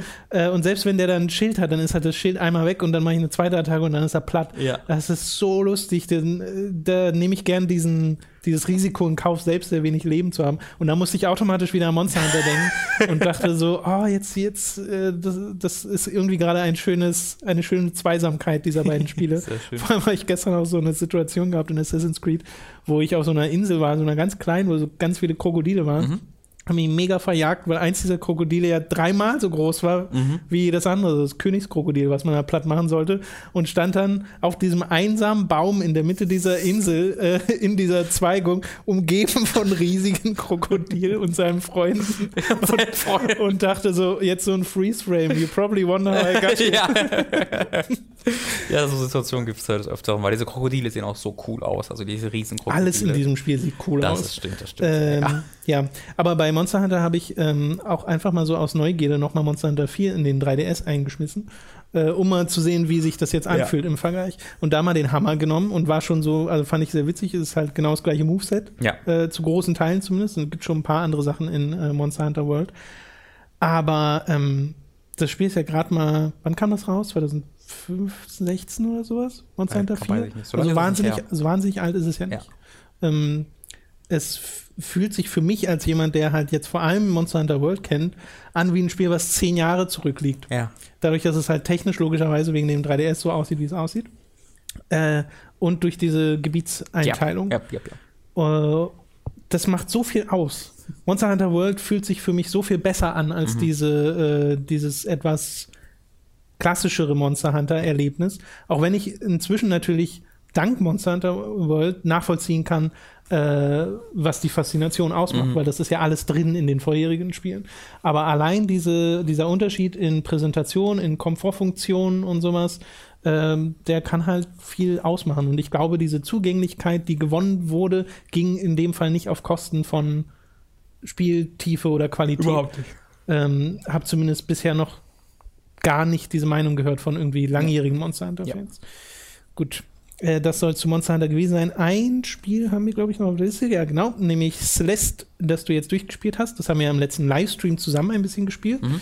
Und äh, du bist jetzt auch fertig. Also fertig bedeutet in dem Fall dann auch mit der Story, weil ich schätze mal nicht, dass du alle B-Side-Levels sofort durchgeknüppelt nee, hast. Nee, genau. Ich habe ähm, mich dann auch auf die Story konzentriert, weil du willst halt wissen, was passiert. Du genau. willst halt wissen, was, den, was, mit den Figuren passiert, wie die sich weiterentwickeln. Ähm, und ich mag halt, das ist eine, es ist eine sehr zurückgefahrene Geschichte, ähm, die jetzt auch nicht mit dem großen Plot-Twist dieser Welt daherkommt. Genau. Ähm, aber das ist ein Kompliment eher als ein, eine Kritik, ähm, weil ich das, was gibt der Geschichte halt Gelegenheit, sich wirklich völlig auf, ja, auf die dir präsentierten Probleme und äh, Charaktere zu konzentrieren. Das fand ich sehr, sehr also war eine schöne Abwechslung mal zu dem, was man so gewohnt ist, weil normalerweise genau. immer alles kontextualisiert werden muss, indem man äh, irgendwie Welt retten oder alle sterben oder sonst was. Äh, und das war hier nicht der Fall, das fand ich sehr schön. Ja, es ist halt wirklich diese Bergerklimmung und eine Metapher, die damit gemacht wird und dann noch ein bisschen mehr mit den Charakteren. Genau, aber die wird äh, jetzt halt nicht versteckt. Also es ist nicht nee, so, dass genau. dann irgendwann, aber der Berg ist eigentlich du selbst, du, sondern es ist immer so am Anfang, so von Anfang an wird gesagt, so ja, und der kehrt halt so ein bisschen das nach außen, was du genau. äh, in dir fühlst. Es ist sofort sehr so. eindeutig. Genau. Äh, aber äh, dadurch auch sehr ehrlich, sehr ja. sympathisch und ja. ich fand auch, es war genau das richtige Maß an Storytelling. Also, dass diese Dialoge nie zu lange gingen mhm. oder sowas oder mir ich ständig unterbrochen wurde mit Geschichte oder ja. sowas, sondern es war genauso am Anfang und Ende es gibt einen Levels Part, wo du sehr viel reden kannst, was aber optional stimmt, ist. Also optional. da hast du eine Dialogoption plötzlich und kannst auch einfach sagen, ja, tschüss. Ähm, ich habe mir die bei alle angehört, weil sie ich so auch. hervorragend geschrieben waren einfach. Und das fand ich, das fand ich halt, das war einer der stärksten Momente des Spiels, wo, wo ich nichts mache außer A drücken, weil das so überraschend kam. Da bin, bist genau. du halt schon ja, ja. sechs Stunden oder sowas drin, diese ultra harten Jump-Run-Level durchspielen. Und dann kannst du, wenn du willst, einfach nur 20 Minuten, 15 Minuten da sitzen, der Musik lauschen und dich mit einem anderen Charakter über, äh, über deine Vergangenheit unterhalten, über deine deine, über deine ähm, Probleme und was er für Probleme hat und lernst ein bisschen was über seine Familie kennen oder erzählst was über deine. War, das wirkte super real und das fand ich, das, das, das fand ich, fand ich super schön. Ähm, so wie das ganze Spiel. Also mein Fazit ist halt auch ein kurzes, weil ich dir einfach insgesamt komplett zustimme. Äh, ist ein hervorragender Plattformer, der aber dann noch die Stärke gewinnt, die sie, diese Genre eigentlich nicht hat, nämlich die einer äh, packenden, erzählerisch tollen, emotionalen Geschichte. Ähm, die Collectibles äh, sind äh, teilweise ein bisschen zu gut versteckt, finde ich. äh, vor allen Dingen, wo ich dann jetzt gesehen habe, also ich habe tatsächlich irgendwie 150 oder 140, 180 Erdbeeren gesammelt. Da bin ich ganz gut dabei. Oh, wow. Ähm, aber, aber die, dann gibt es halt noch andere Collectibles, die sehr viel besser versteckt werden. Ja. Und ich habe halt jetzt dann gesehen, dass eine, eine Art dieser gut versteckten Collectibles nötig ist, um das letzte Kapitel zu spielen. Das halt wirklich Kapitel 8 heißt. Ähm, und da bin ich, weiß ich nicht, ob ich der große Freund davon bin, weil da werde ich halt nachgucken müssen. Ähm, weil ich kann, wenn, also mir, mir, wäre schon geholfen, wenn ich über die Menüs einfacher sehen könnte, in welchen Wo Leveln mir die noch fehlen. Weil es gibt ja, halt ja, irgendwie acht Level und vier fehlen mir oder zwei fehlen mir. Jetzt weiß ich, habe ich keine Ahnung, äh, welche dieser Level das ist. Und so, so, das sind so kleine Komfortfunktionen, die mich dann ein bisschen geärgert haben, aber da werde ich dann einmal online nachgucken, wo die mhm. sind und dann werde ich da einsammeln und dann ist das auch gut. Ähm, ja, werde ich, werde ich mit Sicherheit in den nächsten Monaten ähm, immer mal wieder noch mal reingucken, so wie ich das auch bei Super Meat Boy gemacht habe. Äh, wahnsinnig steckt, also ich habe für den ersten Spieldurchgang achteinhalb Stunden gebraucht ähm, und äh, wie du auch, man ist halt noch nicht ansatzweise fertig. Da ja. steckt noch so viel, so viele Level steckt, also es ist gar nicht nur dieses Collectible, sondern es stecken auch so viele neue Level noch zusätzlich drin mit den B-Sides und diesem Kapitel 8, von dem ich keine Ahnung habe, was da sich hinter versteckt. Ähm, da, das ist ja. wirklich eine sehr, sehr gute Preis-Leistung, die man da bekommt. Oh, das auf jeden Fall. Ich war am Ende auch so wirklich, oh, okay, jetzt kommt noch diese Spielmechanik hinzu. Cool. ja, ja, das halten sie auch bis zum Ende hindurch. Das ja, ist immer das, Neues. Das ist krass. Und das sind gute Spielmechaniken. Also ja. das äh, würde ja alles nichts bringen, wenn das dann keinen Spaß macht. Ich, ich glaube, es ist normal, dass du äh, bei 1, 2 dieser hat, hast so ein bisschen weniger die magst mhm. als andere. Das hatte ich auch. Also ich mag bin zum Beispiel von dieser Windmechanik nicht der größte Freund, wo der mhm. Wind dir entgegenbläst, mhm. weil ähm, da hab, also das hat bei mir vor allem bewirkt, dass mein Daumen mir weht hat, weil ich dann automatisch mehr auf den so. ähm, Knopf gedrückt habe. Weißt du, wenn ich dann nach rechts will, ja, ja, oder drücke ich so rechts jetzt und dann tut mir irgendwann der Daumen weh. Keine analogen Tasten. Ja, genau. Das hat mich ein bisschen mehr frustriert, als es äh, okay. mir dann Spaß gemacht hat. Aber es ist Kritik auf sehr, sehr hohem Niveau. Hm. Es hat mir trotzdem noch insgesamt sehr viel Spaß gemacht. Sehr schön. Ja. Dann sind wir mit den Spielen durch und haben noch genau einen Film, äh, den du gesehen hast und besprechen möchtest, nämlich Swiss Army Man Habe ich nur von gehört, dass der sehr gut sein soll, mhm. aber auch sehr komisch in der Art und Weise, wo der Humor hingeht. Ja, es ist ein sehr eigenartiger Film. Es ist auch ein Film, der sehr spaltet. Also es gibt, es gibt auch Leute, die hassen den Film geradezu. Ähm, also ich habe Leo darüber erzählt, der meinte so, oh, der ist ja richtiger Müll, ne? Äh, der hat halt von einem Kumpel erfahren, weil der Kumpel von ihm mag ihn auch so überhaupt gar nicht. Ja. Und es gibt auch, ähm, also der hat schon gute Kritiken bekommen, hat ja auch ähm, am Sundance Award gewonnen. Äh, und es gibt aber auch die Leute, die halt wirklich sagen, das ist der allerletzte Scheiß. Ähm, und ich, ich, ich verstehe, wo, wo man daherkommt. Es ist halt ein extrem eigenartiger Film und was halt immer gemacht wird, ist halt, dass auf dieses, ja, da Daniel Radcliffe ist ein furzender, furzender Leichnam, so, dass man das darauf runterkürzt. Und das ist tatsächlich einfach möglich, das zu machen, weil ein großer Teil der Laufzeit wird damit verbracht, mit Flatulenzen verbracht. Es ist ein ist, essentieller Bestandteil dieser Geschichte. Äh, der, der, Film beginnt damit, dass äh, ein, ein auf einer kleinen Insel gestrandeter Mann sich erhängen möchte und äh, während er gerade im Begriff ist, äh, sich zu erhängen, wird halt eine Leiche an Land gespült. Ähm, und das ist halt Danny Radcliffe spielt diese Leiche. Äh, Harry Potter.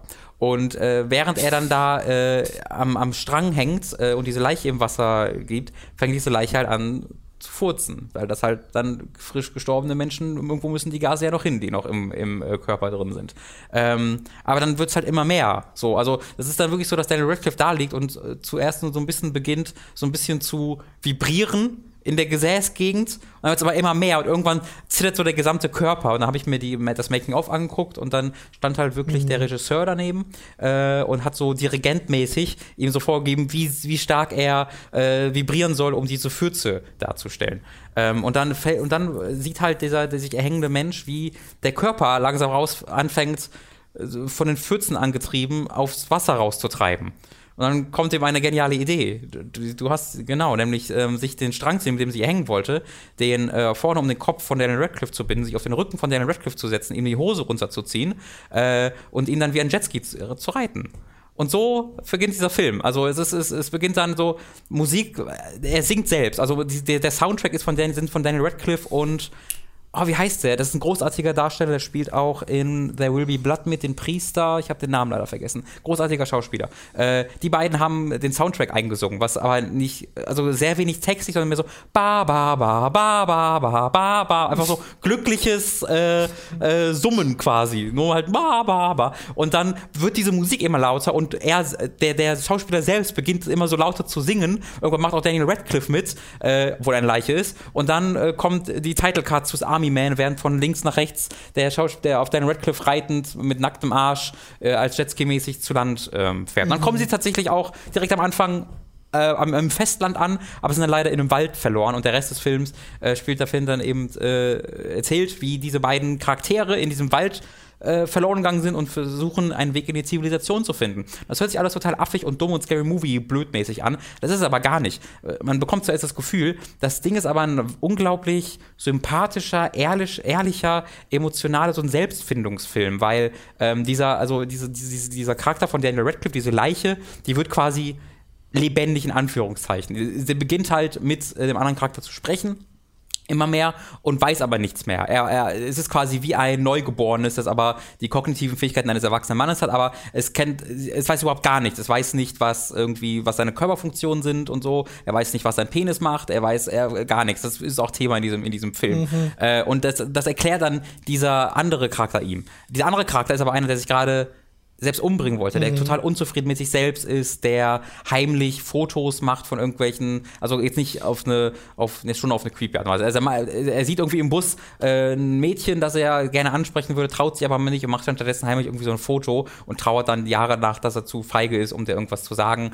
äh, und äh, total mitleidswert. Und dieser Charakter bringt dann dieser wiederauferstandenen Leiche irgendwie bei, wie, was es ist, ein Mensch zu sein und was er, wie er sich trauen muss, Dinge zu tun. Und irgendwann sagt halt Daniel Radcliffe so, warum machst du das denn eigentlich nicht? Und von da aus, ähm, ja, mhm. eskaliert das dann immer weiter so ein bisschen. Und dieser Film war wunderschön irgendwie. Also ich war, ich war richtig berührt von diesem Film, wie es mit dieser unfassbar dämlichen Prämisse äh, schafft, so eine ehrliche, emotionale, persönliche Geschichte zu erzählen, wo man sich auch total mit identifizieren kann, einfach von Unsicherheiten und wie man das projiziert auf sich selbst und wie man sich aber dann gegenüber anderen darstellt im Vergleich dazu. Ähm, und wie halt jeder diese Unsicherheiten in sich trägt, aber keiner sich traut, dem anderen die zu zeigen. Ähm, wahnsinnig, wahnsinnig schön und mit dieser Leiche, die, die ähm, nicht versteht, warum man nicht öffentlich furzen kann, zum Beispiel. Das ist halt, das ist so ein bisschen der, der, der Knackpunkt. Ne? Mhm. Sie furzt halt und erkenne ich, was daran falsch ist und irgendwann so, ey, warum macht er das nicht einfach, wenn ihr wollt? So nach dem Motto. Ne? So, ein ganz simple, so eine ganz simple Prämisse, wo man so fest dran machen kann. Nein, wir halten es lieber zurück, weil wir andere nicht angreifen wollen und hast ja nicht gesehen. Ähm, Würde ich voll empfehlen, euch zu gucken. Vielleicht gefällt ihr euch nicht, vielleicht ist euch zu viel dieses sehr seltsame. Es ist kein Klamauk. Das Ding, alles, alles, was hier so seltsam und übertrieben und blöd wirkt, dient der Erzählung der Geschichte mhm. und der Etablierung der Charaktere. Aber es ist halt sehr viel. Es ist sehr viel von diesem Anführungszeichen Klamauk, was man äh, wirklich einordnen muss und was ich absolut verstehen kann, wenn man das nicht will oder nicht kann, nicht möchte, was auch immer.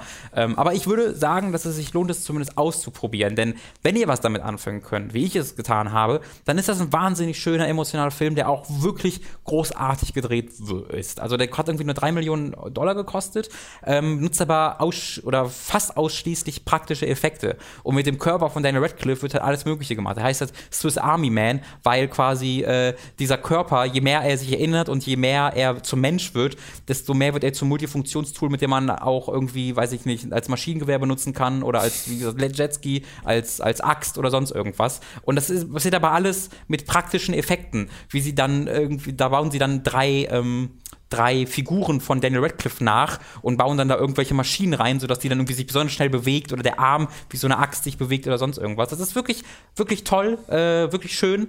Ähm, ich ich kenne jetzt den Po von Daniel Radcliffe in- und auswendig. Das ist auch, auch eine schöne Sache. Ähm, Würde ich jedem empfehlen. Hat mir wahnsinnig viel Freude gemacht.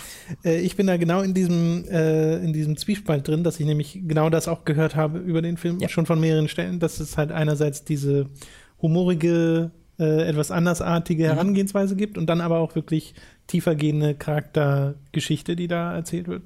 Ähm, aber mich stößt eben diese Art von Humor extrem ab. Also ich mhm. weiß nicht, ob ich darüber hinwegkommen würde. Es, es, es, kann sehr gut sein. Es ist halt nicht Von also der Beschreibung denke ich mir halt nur so, also das ist dann eher so eine Fremdscham, die da geweckt wird, als wirklich dieses, ach, das ist ja witzig. Ja, es ist, das ist halt die Sache. ich habe halt nicht immer das Gefühl bekommen, dass es witzig dadurch sein will. Nee, es klingt ähm, ja auch so, als ob das ja durchaus gewollt ist. Genau, also wenn er halt anfängt, auf den Jetski zu reiten, ist das halt nicht dieses, haha, wie dumm Moment, sondern irgendwie, der Film inszeniert das halt als sehr glückliche, epische Szene, wo dann die Musik anschwillt und er, und er nimmt sich dann schon ein bisschen ernst dabei. Das ist halt dieses, dieses Seltsame, wo es dann ja, ja. nicht in dieses Scary Movie-Ding reingeht, sondern in so ein ganz einzigartiges Ding. Wird halt auch von zwei Leuten, also das ist, äh, sind äh, die Regisseure, heißt einfach nur Daniels und ich habe so, hä? Weil es sind halt zwei Leute, die mit Vornamen Daniel heißen. Deswegen ist es immer nur directed by Daniels, was das ich. muss ja schön gewesen sein. Schön Set mit drei Leute, die Daniel heißen. Vermutlich noch mehr. Äh, zwei, Kam zwei Kameramann. Filme. Ja, zwei. aber Daniel Radcliffe macht ja noch mit. Ah, ja, stimmt. Kameramann wahrscheinlich auch noch gehabt, der Daniel hieß.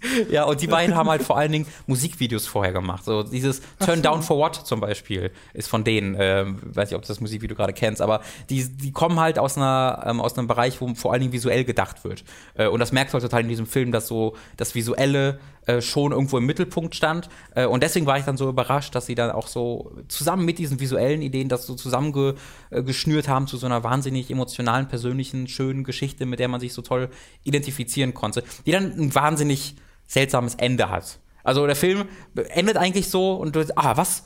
So eine richtige Mitschleife, so wunderschön, toll, das ist, das ist gut. Ja. Und dann geht der Film noch zehn Minuten länger. Und dann am Ende, was, oh. warte mal, was war jetzt? hä? Ich dachte, ich hätte es verstanden. Oh, naja. Aber ich meine, hey, die, die, anderthalb Stunden vorher sind halt trotzdem passiert. Okay. Und auch wenn ich da mit den letzten zehn Minuten vielleicht nicht so viel anfangen kann und nicht so richtig weiß, wo sie damit hin wollten, macht den Film jetzt für mich nicht kaputt. Hat auch das beste Bonus-Feature aller Zeiten, ich auf Twitter schon geschrieben. Äh, den kompletten Film ohne Musik. Die Musik ist halt wahnsinnig wichtig. Die Musik ist auch wirklich hervorragend in diesem, in diesem Streifen. Äh, dadurch, dass sie halt so viele Musikvideos vorher gemacht hat, hatten sie da einige Kontakte. Äh, und dann haben sie aber eine Version ohne Musik hier äh, auf die Disc mit draufgepackt und äh, das beginnt mit dem Intro von den beiden Regisseuren, die gesagt haben, hey, äh, wir dachten uns, wir machen das mal, weil der Film überhaupt gar nicht mehr funktioniert ohne Musik und wahnsinnig lustig wird, weil er so wahnsinnig deprimierend wird.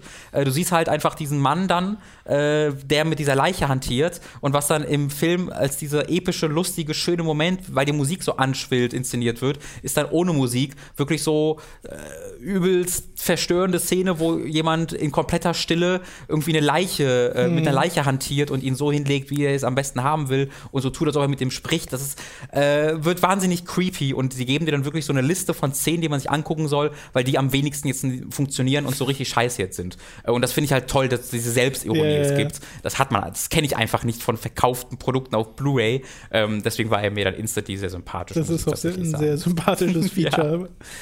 Gut, äh, dann sind wir durch für diese Woche mit dem Podcast. Uns bleibt noch patreon.com slash hook zu erwähnen. Falls ihr uns unterstützen möchtet, könnt ihr das dort tun. Ab 5 Euro erhaltet ihr da bereits, äh, also monatlich 5 Euro erhaltet ihr Zugriff auf unsere exklusiven Inhalte.